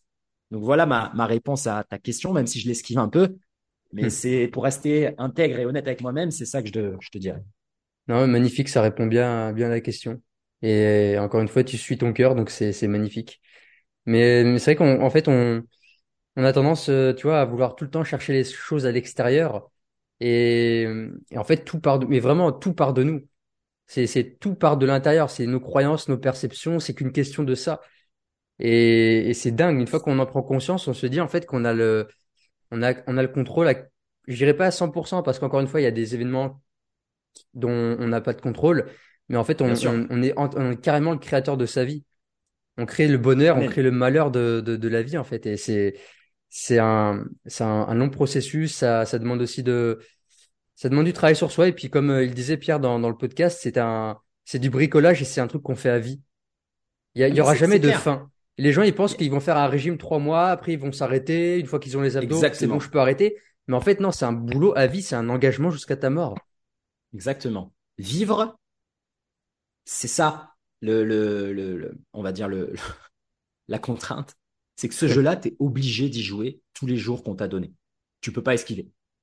La santé, ça, ça, ça s'améliore et ça se maintient tous les jours. Tu vois, parce qu'il y a l'entropie dans l'univers. Si tu fais rien, ça part. Hmm. Le corps, moins tu l'utilises, plus vite il part. Le cerveau, moins tu l'utilises, plus vite il décrépit. C'est dans ce sens-là. Donc, si tu acceptes ça, encore une fois, là, cette idée d'acceptation résolue, que c'est une vérité, c'est-à-dire que c'est indiscutable. Si toi, tu crois pas, bon, bah, tant pis, on joue pas au même jeu. Et moi, le jeu dans lequel je suis, c'est que cette réalité, comme tu le dis, on a une capacité d'inférer dessus tu vois, pour moi, je vois le, futur même qui est malléable. Tu peux le prendre de tes deux mains et tordre, tu vois. T'en, en as le pouvoir. Si tu crois évidemment déjà avec le concept de, cette vie-là, mais aussi, ça peut être aussi plus loin que ça, ça peut être aussi ta responsabilité.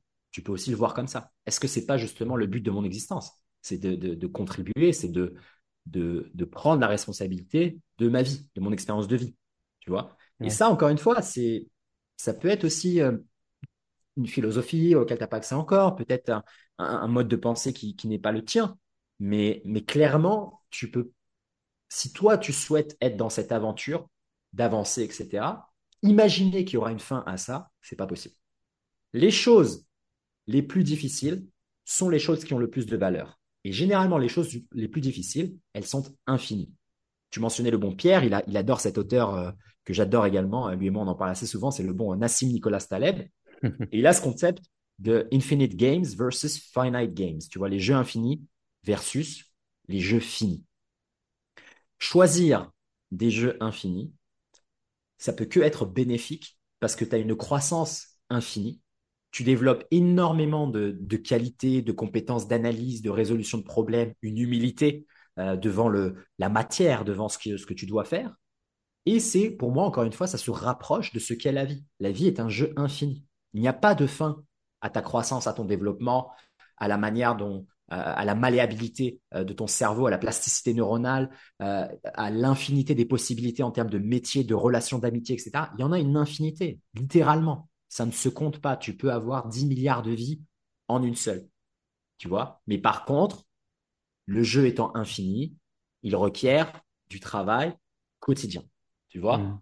Euh, mais si, encore une fois, comme tu disais tout à l'heure, dans, le conditionnement qui est le nôtre, pas nécessairement qu'en France, mais je pense dans le monde occidental, avec certes les outils qu'on a, hein, comme les réseaux sociaux, etc., euh, il y a cette idée de euh, d'avoir des résultats rapides qui est promu en permanence. Tu vois, c'est les quick fix, c'est les perdre 10 kilos en deux mois, obtiens ton grand écart en 30 jours, forme-toi, je sais plus quoi, au yoga en 200 heures, un truc, tu sais, de de, de, moines indiens, ils ont fait ça pendant 10 000 ans. Peut-être pas 10 000 ans, on va dire 3 000 ans. Et là, tu es une petite nénette, tu as 21 ans, tu as fini tes études de marketing, tu arrives 200 heures de yoga, tu peux enseigner le yoga. Moi, j'ai jamais vu quelque chose que tu peux enseigner après 200 heures, ça n'existe pas. Même le pro, le moine tibétain, il a l'humilité de te dire, je peux pas encore t'enseigner la méditation, et il l'a fait depuis l'âge de 5 ans jusqu'à l'âge de 65 ans. Et toi, 200 heures, tu l'as. Bref, c'est un exemple. Euh, tu vois, CrossFit Level 1, c'est une journée, un truc comme ça, je crois, et t'as boum, tu peux enseigner le CrossFit, mec.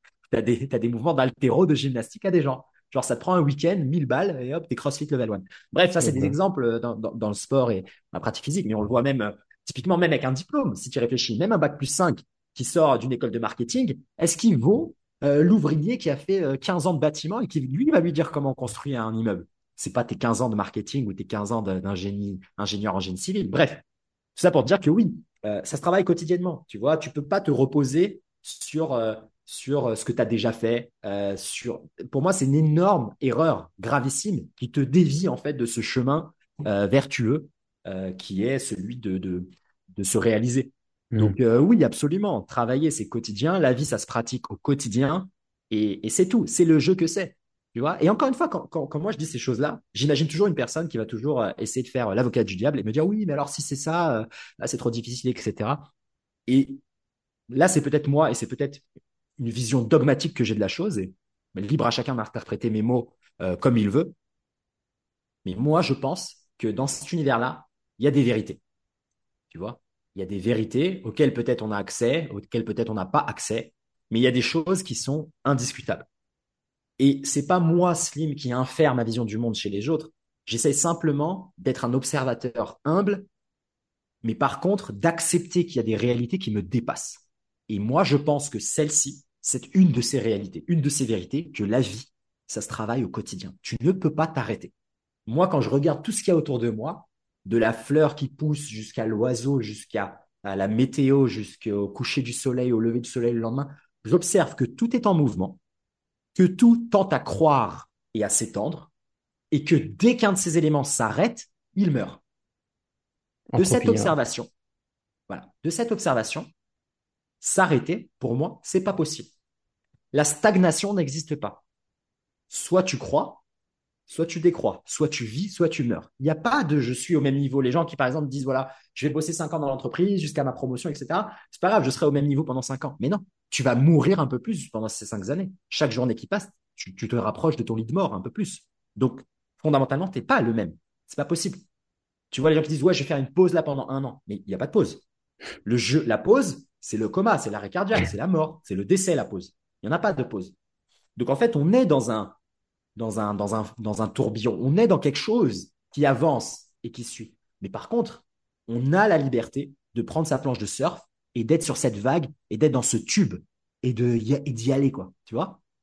C'est ça qui est beau aussi, c'est que on nous a mis en fait dans quelque chose qui est en perpétuelle évolution, en perpétuel euh, euh, mouvement. Tu peux te réinventer, tu peux changer, etc presque ad vitam aeternam. Et nous, on cherche la stabilité, le confort, l'immobilité, alors qu'on est dans un monde qui est, comme dit Pierre très souvent, volatile, incertain. Et moi, ce que j'essaye de partager ici, et ce que tu disais aussi très justement, c'est que peut-être l'approche la plus, la plus, la plus cohérente, et c'est pour ça que je te dis, moi, j'estime que c'est une des vérités de l'univers, c'est, eh bien, suis ça, quoi.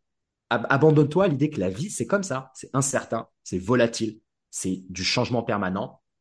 Développe cette capacité à encaisser tout ça, à, jouer sur ces différentes fréquences, différentes notes de musique, parce qu'en plus, c'est la créature que tu es. C'est la créature de l'adaptabilité. Voilà pourquoi on, a dominion sur les hommes, euh, sur, bah, déjà sur les hommes, oui, mais sur les animaux, les végétaux, les minéraux et sur la planète entière. C'est nous le prédateur, euh, apex predator. c'est parce qu'on est la créature d'adaptabilité. On peut grimper, ramper, rouler, euh, nager, euh, faire de l'apnée, aller sous l'eau. On peut, on, est des fabricants d'outils incroyables, on a des fusées, des avions, etc. Et toi, tu me dis, tu peux pas changer de travail, tu peux pas rester un mois au chômage, deux mois, réfléchir, apprendre une formation. C'est pas possible. Tu vois, moi, crois pas. Par contre, tu mets 250 balles dans une paire de Balenciaga. Ça, tu le fais comme ça. Donc, tu vois, il y a, des incohérences aussi, euh, tu vois. Donc voilà, la vie, pour moi, c'est le mouvement. Et plus vite on s'abandonne à cette situation et à cette, à cette donnée, tu vois, et plus vite ça, tu apprends à surfer et tu, tu, tu, tu vis, quoi, tu vois. C'est, c'est, c'est trop puissant ce que tu dis, mec. C'est, c'est un truc de fou. Et tu vois, ça, ça fait penser à, hein? C'est le café. café, là, qui m'a, qui m'a mis un tarif. Et tu vois, il y a, y a, une phrase que j'ai, que j'avais entendue, j'adore cette phrase, c'est qu'il y a des gens, ils ont, ils ont peur, enfin, ils ont pas envie d'aller dans, dans l'inconfort, d'aller, euh, d'aller vraiment vivre la vie, tu vois, qui les inspire et de, euh, d'aller chercher la volatilité, tout ça. Mais en fait, parce qu'ils disent oui, c'est pas facile, c'est dur. Oui, c'est pas facile d'aller, euh, c'est pas facile de de vivre la vie qui nous inspire, mais c'est pas facile d'avoir une vie de merde au quotidien.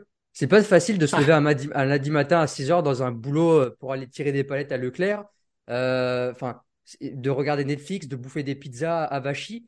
C'est pas, c'est une vie de merde. Et c'est pas facile d'avoir une vie de merde.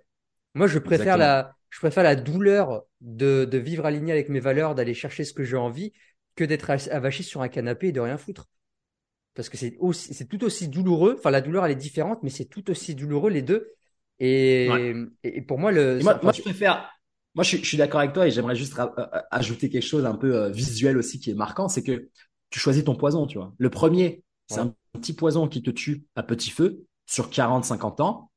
Et l'autre, c'est le combat euh, à main nue face à ton adversaire, tu vois. Et il n'y a pas moyen d'échapper. C'est ça.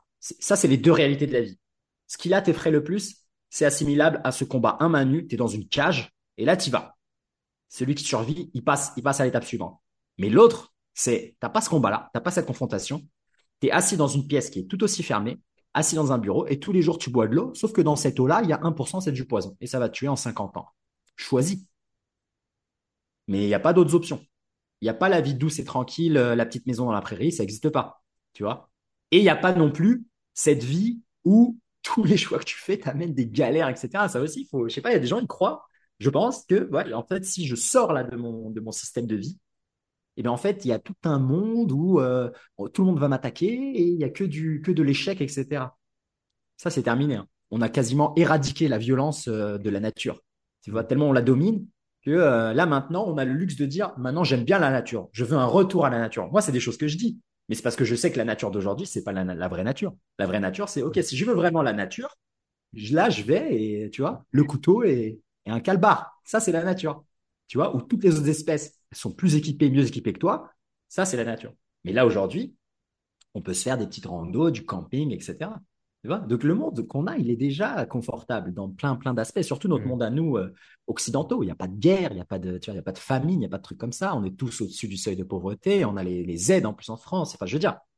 Mais par contre, exactement comme tu dis, les deux, ce sont euh, des douleurs et des souffrances. C'est un peu cette approche bouddhiste aussi. Euh, la vie est une souffrance, même si en fait, moi, j'aime pas vraiment ça, cette interprétation. Et j'avais lu d'ailleurs une autre interprétation qui, me faisait beaucoup plus sens là que, que je vais te partager, qui n'est pas que la vie est souffrance mais la vie est euh, pénibilité. Tu vois, c'est presque quelque chose comme ça. C'est inévitable qu'il y ait de la pénibilité.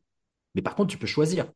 Tu vois, soit tu choisis le, le plus doux des poisons, ou soit tu choisis euh, le plus dur euh, des combats. Il n'y a que ça comme option. Il n'y a pas ah j'ai trouvé enfin l'astuce à ce jeu vidéo, la petite boîte secrète où en fait j'ai tout quoi, j'ai tous les super pouvoirs et j'ai pas d'ennemis. Mais non, il n'y a que des obstacles, il n'y a que hmm. des, de l'adversité. Et même quand c'est pas toi qui le demande, qui le cherche et qui le provoque, la vie elle va te l'envoyer.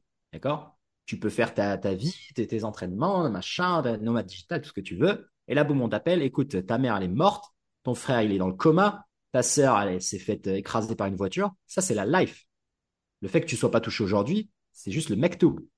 Ça, c'est un autre truc pour lequel tu pourrais exprimer de la gratitude. Mais ça va t'arriver. Et ça va arriver sur plein d'autres formes. Donc, euh, c'est tout, c'est le jeu. Le jeu, il est difficile.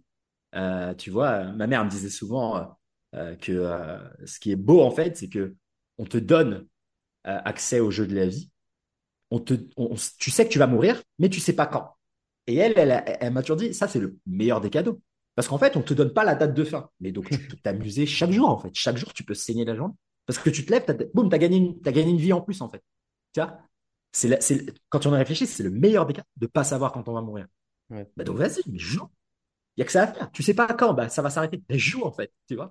Et, euh, et, voilà, mais voilà, tout ça pour rebondir sur ton point que oui, les deux chemins, c'est la même, la même galère, quoi. Hmm. C'est magnifique. Et je voulais rebondir sur quelque chose tout à l'heure quand tu disais qu'on on créait son futur, on pouvait, le, futur, il était malléable. Euh, je sais pas si tu connais les travaux de Philippe Guillemant. C'est un, alors je sais plus si c'est un physicien ou, enfin, il est un peu dans la, dans la physique quantique. En fait, il explique que le, futur, en fait, il est déjà créé. Notre futur, il existe déjà.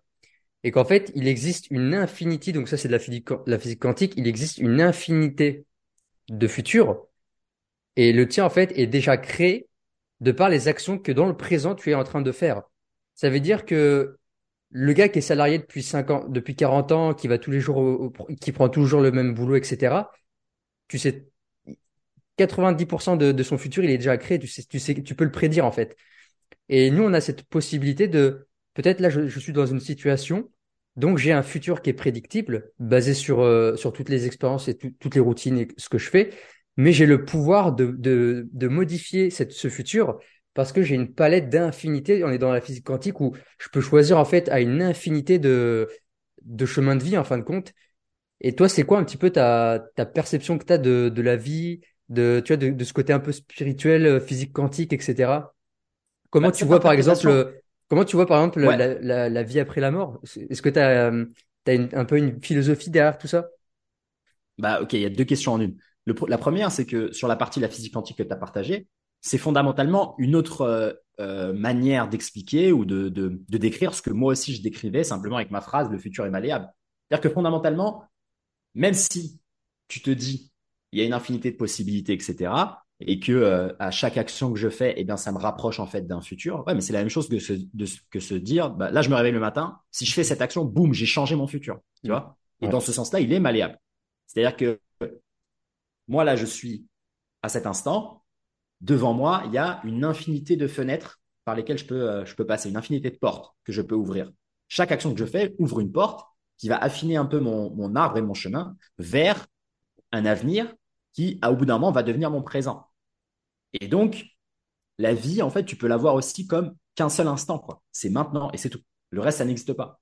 Vu qu'à chaque fois que je prends une action, là, à chaque mot que je dis, à chaque respiration que je prends, boum, l'arbre, euh, tu vois le chemin de vie, il s'oriente et il se modifie à chaque fois parce qu'à chaque fois que je dis quelque chose, je fais quelque chose, je bouge, etc., je, suis en train de changer ma trajectoire vu que j'ai pris une action pour la modifier. Mmh. Tu vois? Même le gars qui est salarié pendant 40 ans et que lui, il a son futur qui est prédictible comme nous, mais en fait, lui, à chaque fois qu'il rejoue au jeu de la vie jour par jour, il se rapproche encore de ce futur-là, c'est tout. Mais en fait, tous les jours, il rejoue. Tu vois, c'est pas comme si en fait, on regarde, pour ça que je te disais, regarder dans le passé, pour moi, ça n'a pas d'importance. Parce qu'en fait, même s'il y a pendant 40 ans, je me suis bourré la gueule, j'ai fumé des paquets de clopes, etc. Si là, aujourd'hui, je me réveille et que je fume pas, je vois pas, boum, le futur que je devais avoir, il a disparu. J'en ai un autre maintenant. Tu vois ce que je veux dire? Et donc, moi, en fait, ce que je pense et, et la vision que j'ai, c'est plutôt de croire en l'infinité du moment présent. C'est tout. C'est maintenant, en fait. Tout se joue maintenant. Tu vois? Reste là, reste maintenant, reste présent. Et tu vas voir qu'en fait, c'est ça, Player One. Là, tu joues au jeu de la vie, tu es aux commandes. Même dans le cas où les événements extérieurs arrivent, ça aussi, par cette vision-là, tu peux te dire, mais je suis encore aux commandes de moi, les des choix que je fais. Donc, si là, cet environnement, cet événement extérieur arrive et que je me laisse un peu submerger par ce trauma, etc., en fait, c'est toujours moi qui choisis de me laisser submerger. Tu vois ce que je veux dire? C'est pas, ça m'arrive. Et, en gros, il n'y a pas de, euh, tout est subjectif, tu vois. Il n'y a pas de ça t'est arrivé. La mmh. vie ne t'arrive pas. En fait. C'est toujours toi qui, qui es la vie. Tu vois, la vie, elle te traverse. Toi, tu es la vie. Moi, dans ma, vision, il n'y a pas de séparation entre l'objet et le sujet. On n'est pas une conscience dans un corps. Le corps fait partie de la conscience. Il n'y a pas de j'expérimente le monde. Il n'y a qu'une chose, c'est l'expérience. C'est tout. Tu vois Moi, je suis pas là en train d'observer ma vie. Je suis la vie. Tu vois ce que je veux dire? Je fais partie de ce, cette chose-là qu'on appelle l'expérience. En tout cas, moi, c'est la vision que j'en ai. Et cette vision-là, elle me permet de rester juste là, ici et maintenant. Par le passé, c'est pas ce que je croyais. J'avais beaucoup d'anxiété par rapport à l'avenir, etc. Mais penser comme ça, ça ne veut pas dire que tu peux pas avoir une relation avec ton futur, tu vois, la visualisation, etc., planifier. L'un n'empêche pas l'autre. Mais par contre, de te comment dire, presque de te rassurer et de te dire qu'en fait, il n'y a que maintenant qui compte, ça t'enlève ce poids, cette incertitude, cette peur et cette crainte. Mais par contre, ça ne veut pas dire que tu n'as pas le droit d'avoir des objectifs, de planifier, etc. Ça, c'est, le jeu de l'esprit, tu vois. Hmm. Moi, je mets des choses en place aujourd'hui parce que je sais que, ou je me dis, vas-y, dans deux ans, ça va me permettre d'avoir ça et ça et ça. Mais par contre, je ne vis pas dans deux ans. Je vis encore ici. C'est tout. Tu vois, donc c'est comme un, c'est comme un film, en fait, que tu te peins dans ta tête. Mais par contre, tu sais qu'en fait, il y en a qu'un seul des films, c'est l'expérience de maintenant. Tu vois? C'est comme une carotte, en fait. Tu te mets une carotte dans la tête, mais c'est tout. Aujourd'hui, il n'y a que ça qui compte. Et, et, c'est pour ça que moi, la, peut-être l'interprétation que j'aurais, c'est celle-ci. En fait, et c'est ça, ça correspond aussi avec ce que je te disais tout à l'heure, les jeux infinis. C'est pour ça que la vie, en fait, elle est infinie. Et que fondamentalement, on pourrait dire qu'on est déjà immortel. Parce qu'en fait, un instant, si chaque instant, c'est une infinité, tu vis déjà pour toujours. Tu vois ce que je veux dire? Et après, si tu ajoutes à ça une vision peut-être euh, euh, entre, on va dire, l'incarnation physique et le reste, la partie dématérialisée de la conscience, tu pourrais aussi partir dans, euh, bah, si moi je ne suis que la conscience qui s'expérimente elle-même, ou cette expérience de vie qui ne s'expérimente elle-même, ou je suis que la vie, ben oui, le corps physique, c'est peut-être simplement un objet comme une feuille, un arbre, etc. Et qu'après, dès que je me déleste de ça, eh ben, je retourne au tout. Parce que fondamentalement, je suis déjà le tout. C'est juste que je ne peux pas, avec là, cette capacité-là, ou c'est peut-être en fait le jeu que j'expérimente, c'est de, de ne, d'être incapable de reconnaître que je suis le, le tout, ou d'être incapable de le sentir. Et même ça, j'y crois pas parce qu'en fait, on peut le sentir. Il y a plein de moments dans la vie où on sent ces moments d'extase, d'orgasme, de flow, etc. Tu es tout. Tu vois, ces moments, ils, apparaissent comme infinis parce qu'en fait, ils sont infinis, tu vois. Donc moi, c'est un peu mmh. la vision que, que j'aurais. Euh, et, et c'est une vision qui est, euh, tu peux en trouver racine dans plein de philosophies, dans plein de religions également. Dans les monothéistes, si tu lis et, tu lis entre les lignes, c'est fondamentalement le, même message être dans le présent, être amour, on parle d'énergie, on parle de fréquence, c'est peut-être aussi un autre mot de cette expérience de vie qui est le mot de l'amour, tu vois. C'est juste d'autres manières de dire la même chose que, hey, ce qui compte, c'est ici maintenant. Et en fait, te prends pas la tête, tu vois, fais ce que tu peux faire et à chaque fois fais au mieux. Et après, la vie, elle, va se dérouler, en fait. Tu vois, la vie, en fait, tu la surfes, c'est tout. Quand tu es sur la planche et que tu es sur la vague, tu penses à, tu penses pas à quand ça va se finir, est-ce que je vais, il y a rien, en fait, tu vois. Et, et, c'est pas ne pas penser c'est juste être. Et c'est ça, la vie, en fait. Tu vois euh, C'est être. C'est pas devenir, c'est pas éviter, c'est pas changer, c'est juste être. Et donc, en fait, nous, c'est peut-être ça qu'on doit, qu'on doit faire quand on est là et qu'on doit essayer d'apprendre, essayer de cultiver. Moi, j'aime bien ce mot-là de cultiver. C'est une hmm. notion d'en fait, c'est un, un, processus encore une fois permanent. Voilà, c'est un process. Et, donc moi je vois un peu un peu la vie comme ça. Donc après la vie après la mort pour moi ça n'a pas de sens vu que la mort fait partie de la vie. Tu vois je vois pas d'avant après en fait je vois que un. Et, donc la mort elle fait partie de de la vie. On peut pas appeler quelque chose la vie s'il n'y a pas la mort. Donc si toi tu ne meurs pas tu ne vis pas. Tu vois ce que je veux dire? Et, la mort en tant que moment de vie bah moi je m'en fous. C'est juste un moment où d'un coup je serai plus là avec les autres euh, physiquement dans cette incarnation. Moi, j'en ai rien à foutre, tu vois, ça me fait pas peur, ça m'angoisse pas. Je suis bien content qu'il y ait ça, tu vois, parce qu'après, ça donne aussi du sens à ce que je fais aujourd'hui et à ce qu'il y a maintenant. Mais c'est pas dissocié de la vie. Moi, j'essaye en permanence de euh, cultiver, de me rappeler plutôt de, cette idée de la mort, de la mienne, de la mort de mes proches, de la mort de la planète, des animaux, de mes, de mes amis. De... la mort, elle est là.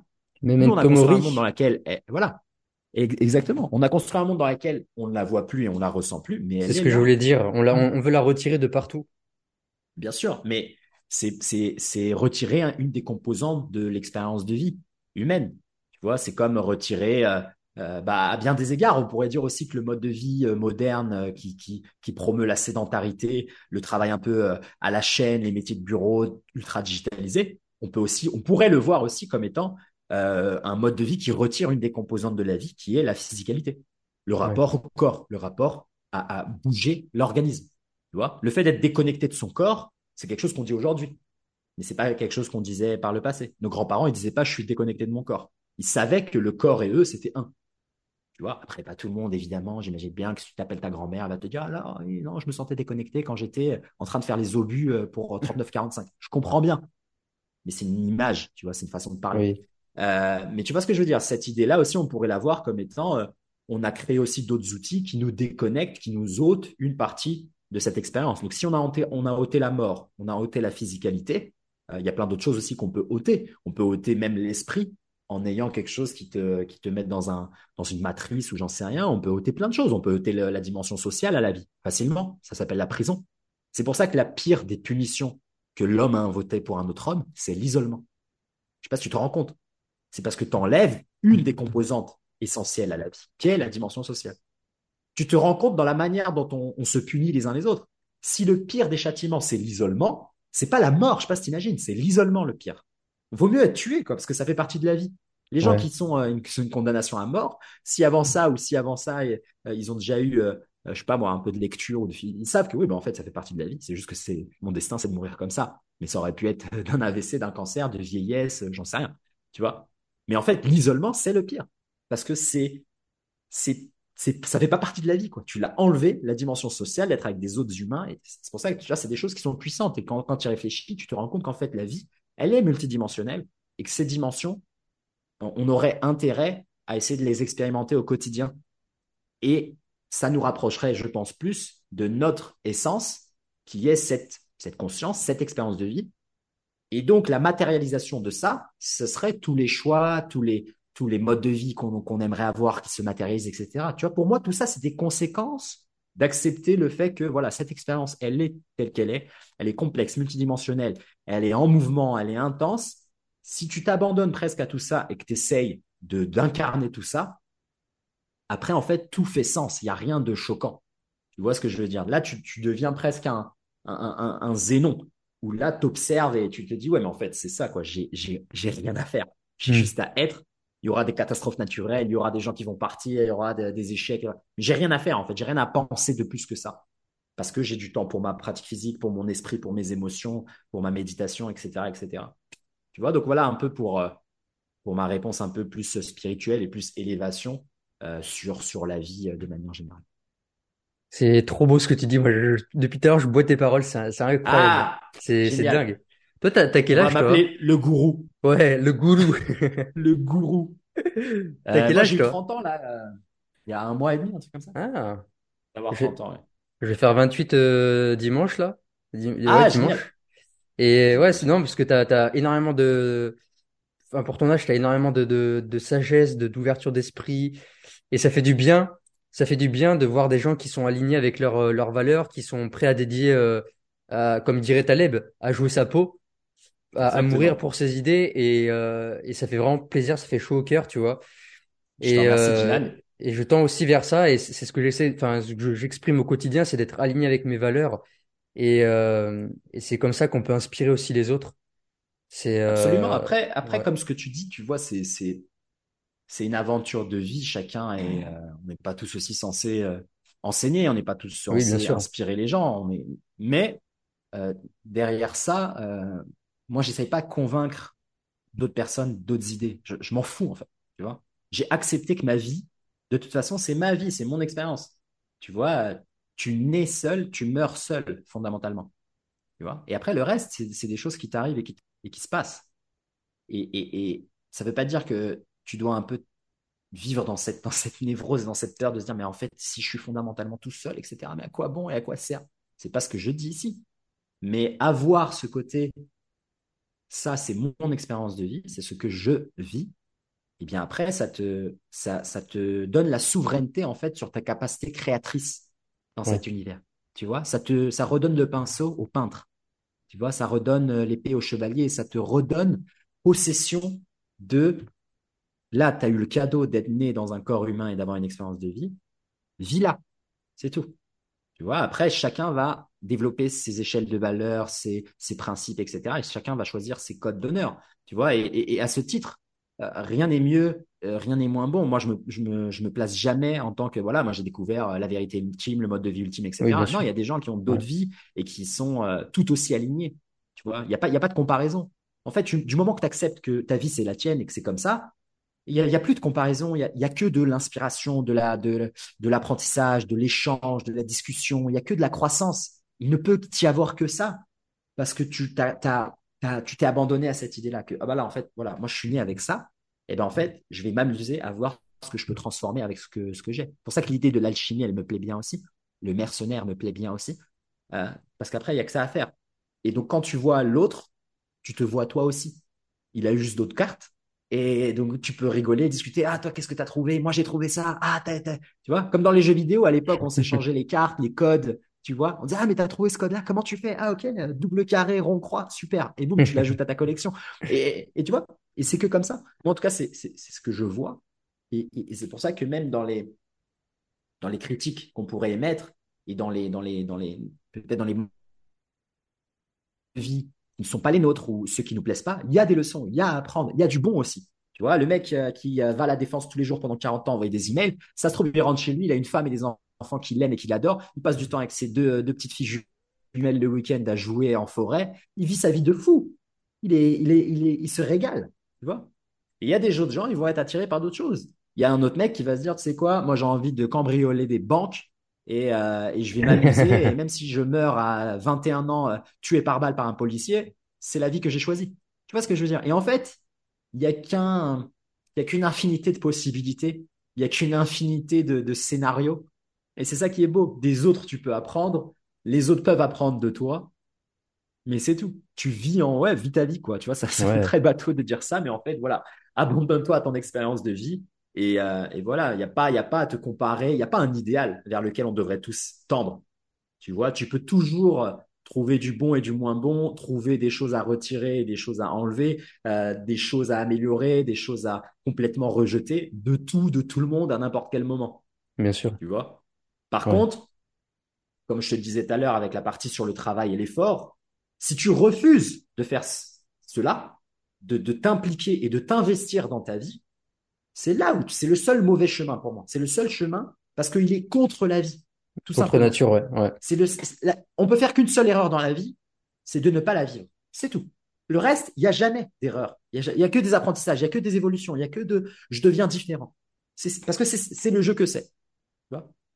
Mais quand tu refuses d'y jouer, c'est là où tu sors, euh, tu, tu, sors du jeu et on ne peut plus. Euh, personne ne peut rien pour toi.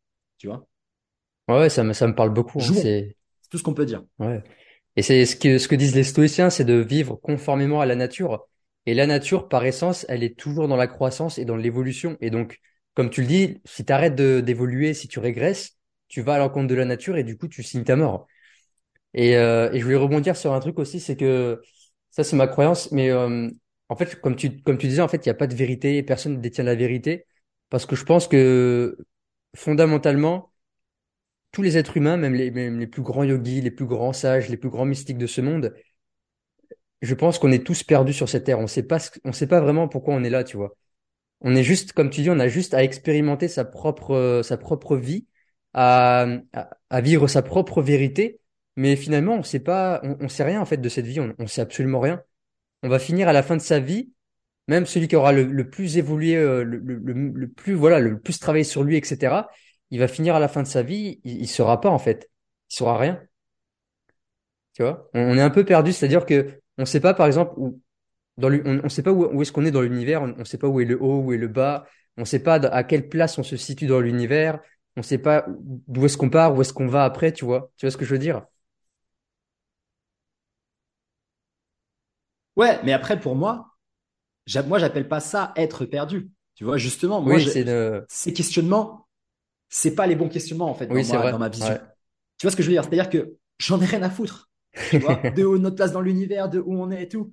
Je m'en fous. L'expérience, c'est celle-ci. Tu vois, c'est de la vivre. Tu vois? Donc même le, par exemple, le mec qui s'est tué, qui a eu 10 000 vies, garanti sur son lit de mort, il s'en fout, il se pose pas la question. Il dit, ouais. j'ai saigné le truc. Je l'ai pris, je l'ai squeezé, j'ai extrait tout le nectar que je pouvais extraire. Boum, je pars pleine balle. Et en fait, c'est ça. Tu vois? Au moins, c'est ça. Le reste, c'est le mystère de la vie qui est, euh, qui est encore. C'est juste, il y a plein de jeux. C'est un jeu infini. Et à l'intérieur, il y a plein de jeux infinis. Il y a l'astrolo, il y a l'astrologie, il y a euh, l'astronomie, il y a euh, l'énergétique, il y a la planète, il y a le sport. C'est juste ça. Il y a plein de jeux et c'est tout. Tu vois. Mais moi, ces questions-là, elles ne me hantent pas. Elles n'arrivent jamais dans ma tête. Et en fait, c'est des, des non-questions. Tu vois C'est des non-réflexions. C'est ça nourrit rien qui ressemble à la vie. Tu vois Moi, j'ai même l'impression que ce qui est de la vie et ce qu'on peut en, sentir de plus fin, c'est dans les moments où justement il n'y a plus tout ça. dans les moments, c'est pour ça que moi j'adore la notion de jeu parce que le jeu, il est avant même l'humain. Tu vois, il, nous dépasse. Les animaux jouent, nous on joue, tout joue dans la nature et c'est quelque chose qu'on peut pas définir clairement. Tu vois, pourquoi on joue, est-ce que quel est l'intérêt, etc. On n'en sait rien. Mais ça, c'est pour moi, c'est hop, c'est des choses que tu peux observer dans la nature. Tu dis bon, ça c'est vivre. Bah bah écoute, je prends. Tu vois, pareil avec les cycles. Tu vois, il y a le soleil, la lune, euh, les menstruations, euh, les météos, les saisons, les années, les mois, les tout est cyclique. Ah, tiens, et si je faisais ça? Tu vois, tout est changeant. Et tu vois, les continents bougent, tout bouge, tu vois, tout se déplace. ah, Ça aussi, ça fait partie de la vie. Et en fait, tu prends, tu prends des clés comme ça, mais dans ces clés, il n'y a pas euh, comprendre notre place dans l'univers, etc. Le mec, encore une fois, je t'ai dit qu'il vit sa vie de fou, il n'a rien à foutre de la place dans l'univers. Ça, c'est juste un autre jeu, euh, tu vois ce que je veux dire? Ouais. Tu vois, ça peut être, ça peut être vu aussi. Il y a plein d'interprétations possibles à, comme on le disait tout à l'heure, un peu sur sur cette idée d'élévation de conscience. Tu peux partir dans l'ufologie, dans dans les, tu vois, les dimensions alternatives. Tu peux partir dans plein de choses qui sont passionnantes et intéressantes. Mais fondamentalement, euh, encore une fois, est-ce que quand tu t'es levé le matin, tu as fait la chose la plus difficile que tu devais faire aujourd'hui pour progresser mieux non? Tu vas voir que cette question, ça n'a rien à foutre. Tu vois ce que je veux dire donc, moi, c'est là où je sépare un peu les deux. On n'a pas besoin de comprendre pourquoi. C'est ça que mm. je veux te dire. On a besoin de vivre et d'apprendre à le vivre. Et le pourquoi, c'est encore une fois chercher soit derrière, soit dans ce qui nous dépasse et ce qui est censé nous dépasser. Tu vois? Mm. Et rester ici et maintenant, c'est ça la difficulté. Tu vois? Il y a des gens qui vont, qui vont se dire, tant que j'aurais pas compris ça, j'avance pas. Ça y est, mon gars, t'es mort, t'es mort, t'es mort, t'es mort. T'as pas besoin de comprendre. Et, et, et, moi, j'ai appris, tu vois, typiquement ce, ce type de leçon-là avec la pratique physique très tôt, en fait. C'est-à-dire que moi, j'étais petit, on m'a mis au foot, tu vois, à l'âge de 4 ans. Personne m'a jamais expliqué pourquoi on s'entraîne trois fois par semaine et on fait un match le dimanche, pourquoi on fait de la prépa physique. On m'a jamais rien expliqué. J'ai juste eu à faire. Et 15 ans plus tard, boum, j'avais un corps comme ça, j'avais une santé comme ça, j'avais des skills comme ça. J'ai pas besoin de savoir pourquoi, mec. J'ai besoin de le vivre et de le faire. Tu vois? T'as pas besoin de savoir pourquoi si tu fais euh, tes entraînements comme ça, tu vas vivre jusqu'à 90 ans. T'as pas besoin de savoir. Tu as besoin de le faire. Tu as besoin de le vivre. Tu vois? Et c'est tout. Et, pour moi, ces questionnements, c'est euh, c'est justement ce que l'esprit infère dans le monde. Tu n'es plus en train de lire le livre de l'univers, tu es en train de projeter sur l'univers ce que toi t'aimerais pour te rassurer. Tu vois, d'où la mathématisation permanente du monde. Il y a que des formules, il y a que des chiffres partout et tout. Moi, j'en ai rien à foutre de la vitesse de la foudre j'observe la foudre. Je n'ai pas plus besoin que ça, tu vois. C'est bon, je l'observe, elle est là. C'est bon, ça me suffit, tu vois. Fais maintenant, fais ce que tu as à faire, tu vois. Et, des fois, je pense qu'on se perd parce qu'on infère trop de choses. On projette des choses et on aimerait que les choses se, passent comme ça. Et tu vois, ça, c'est à, différencier de euh, ce que je te partageais tout à l'heure, cette image de tordre euh, l'univers et tordre ton, ton, avenir et de la partie malléable.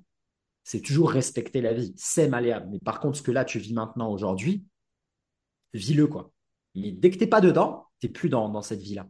Tu projettes, t'es dans des scénarios imaginaires et pas, pas, pas, t'es plus dedans, en fait, tu vois.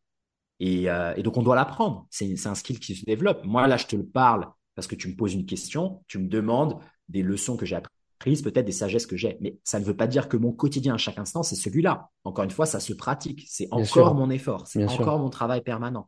Tu vois? Mais par contre, pour communiquer une idée, on a, on a besoin de le, le, verbaliser, utiliser des mots pour, pour que tu puisses comprendre et que les autres puissent comprendre. Mais ça ne veut pas dire que tu as atteint. Encore une fois, il n'y a rien à atteindre. C'est juste des leçons. C'est comme le stoïcisme. C'est un truc qui se pratique. C'est pas genre, c'est bon, maintenant je suis un stoïque.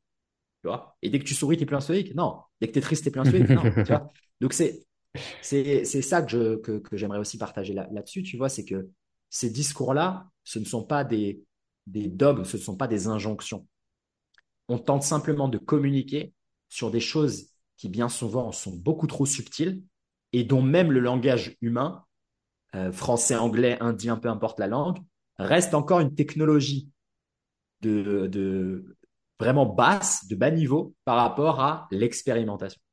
Tu vois, on peut philosopher autant qu'on veut aujourd'hui, toi et moi, sur la notion de jeu. Jouer, ça va te faire comprendre ce qu'est le jeu. Tu vois ce que je veux dire? Et pareil avec la vie. Pareil avec l'as qu'on pourrait avoir, etc. C'est toujours intéressant parce qu'on a, on a aujourd'hui besoin des interprétations et, peut-être de cette, cet outil pour nous permettre après de vivre les choses. Mais encore une fois, c'est qu'un outil. Et c'est un outil de basse technologie. le langage, le concept, etc. La vie se pratique, la vie se vit.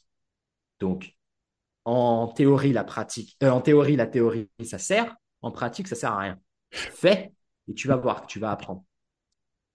Magnifique. C'est, bah, merci pour ta spontanéité parce que c'est très touchant. As, tu sens vraiment, tu sais, cet élan de, comme un enfant qui se pose pas de questions, qui, qui se contente juste de faire. Et euh... Amen. C'est le meilleur compliment que tu aurais pu me faire. C'est ma vie. c'est l'objectif de ma vie. C'est d'essayer de me rapprocher de qui j'étais étant enfant. Ouais. C'est magnifique. Je le, je le suis pas, hein, mais c'est mon objectif. Tu vois, avec la pratique physique, j'ai envie de jouer comme quand j'étais enfant. Tu vois, de vivre sans peur. Tu vois, être comme un enfant et trouver de la joie, de la curiosité partout, quoi. C'est, c'est pareil pour moi. En ce moment, je, re, je, je me, je me suis vraiment calmé sur ce, cette notion de toujours être surproductif, surproductif et, et de penser qu'au futur. Et là, je me je renoue vraiment avec ma passion d'enfant qui est le dessin. Je dessine depuis, euh, depuis, je, je me rappelle même plus de l'âge, de l'âge. Et quand je dessine, mec, je perds la notion du temps. Je suis, je suis dans le dessin, je suis dans un flow. C'est, c'est, c'est juste dingue. Moi, j'adore ça, tu vois. Et, euh, et du coup, ouais, voilà, ce serait le, le, mot de la fin, serait de, on, on, va arrêter de parler et on va les jouer parce qu'il y a que ça à faire. Amen. Euh, j'aimerais ça. Ouais, c'est parfait comme mot de la fin. J'aimerais, euh, j'aimerais, j'aimerais, j'aimerais bien terminer sur euh, sur trois petites questions de fin. Est-ce que tu es ready? Vas-y. Euh, admettons là, donc là tu as enregistré et euh, tu es ready. C'est ton dernier, euh, c'est ton dernier message que tu vas, tu vas pouvoir transmettre sur Terre. Ça va être transcrit en, simultané sur BFM TV, sur les écrans Times Square, sur les écrans de Tokyo. Toute l'humanité va te regarder. C'est ton dernier message que tu as à dire. Qu'est-ce que tu dis?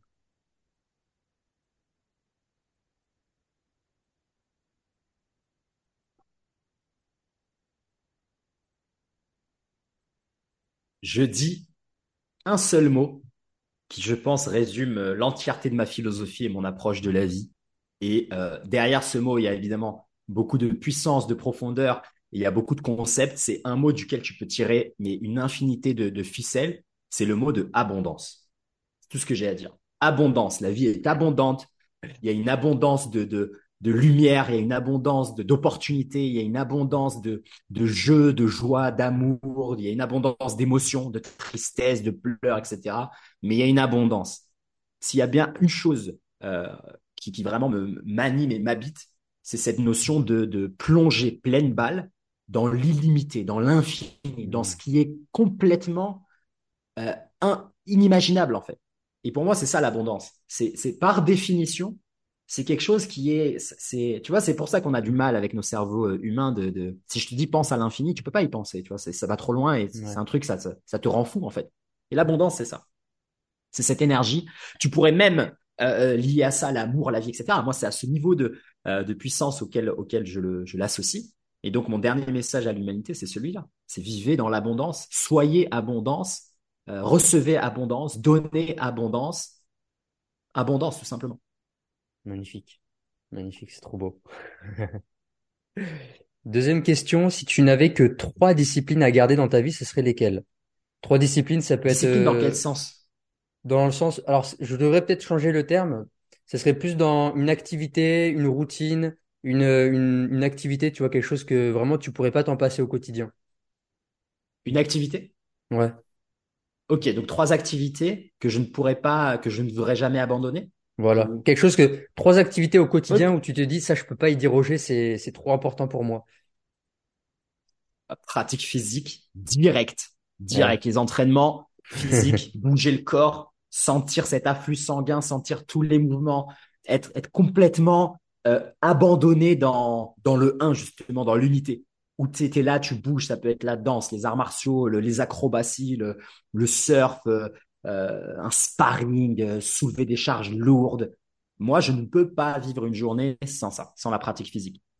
Qu'elle soit douce, légère ou qu'elle soit intense, énervée, j'ai besoin, c'est vital en fait, d'expérimenter ma physicalité, d'en faire l'expérience. Tu vois et, et, voilà, moi, ça a été mon terrain de jeu, un des premiers jeux auxquels j'ai joué euh, euh dans, dans la vie. Et ça, c'est indiscutable, le premier.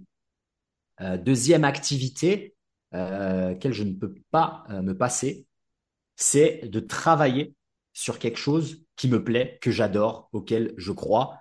Et dans le sens de travail, je fais pas référence au labeur, mais je fais référence à l'art. Tu vois, exprimer être dans quelque chose, dans un projet. Tu vois, donc si tu es simplement euh, euh, un artiste dans, on va dire, quelque chose d'assez physique, le dessin, c'est dessiner.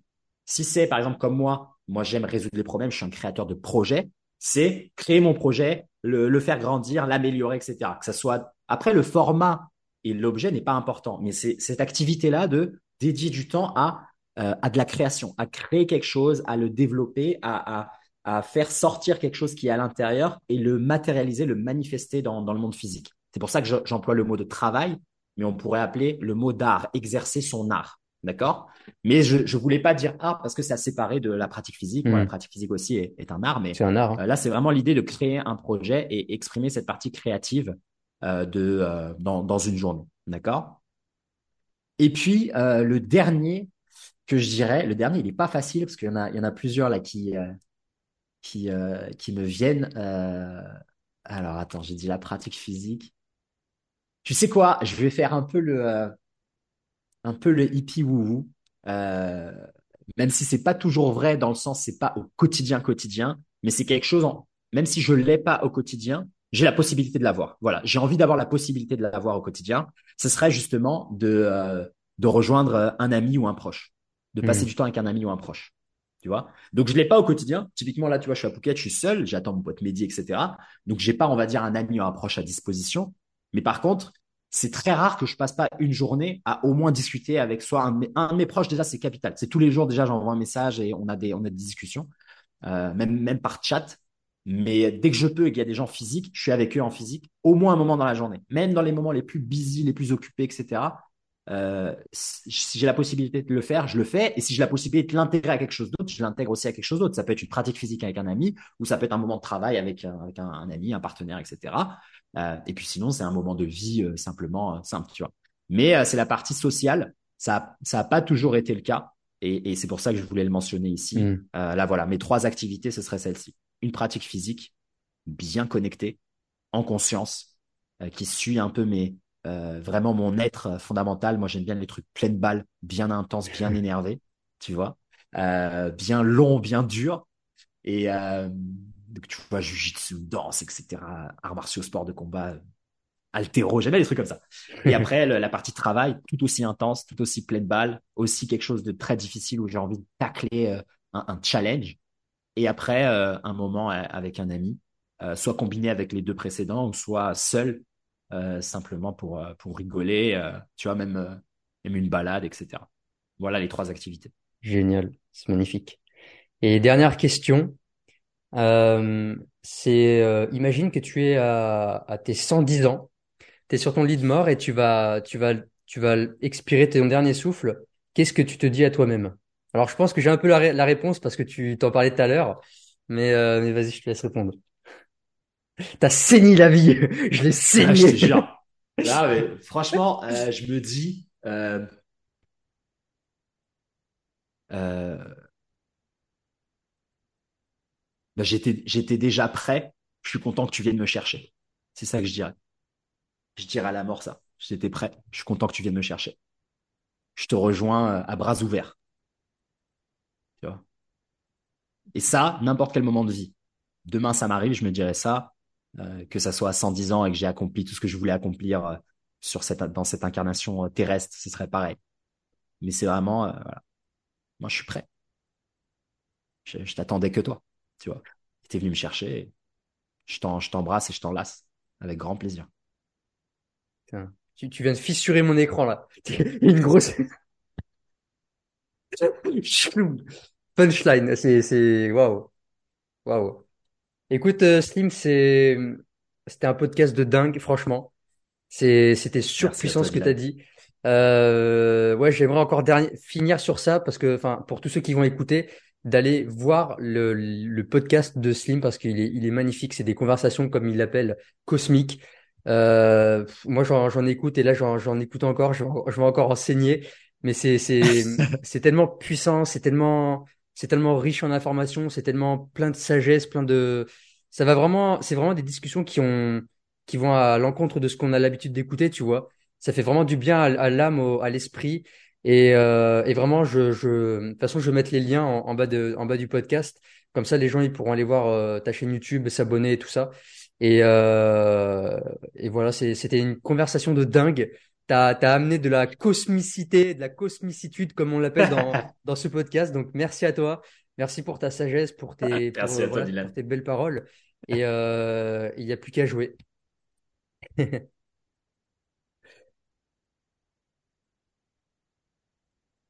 Eh ben écoute, faisons ça, jouons.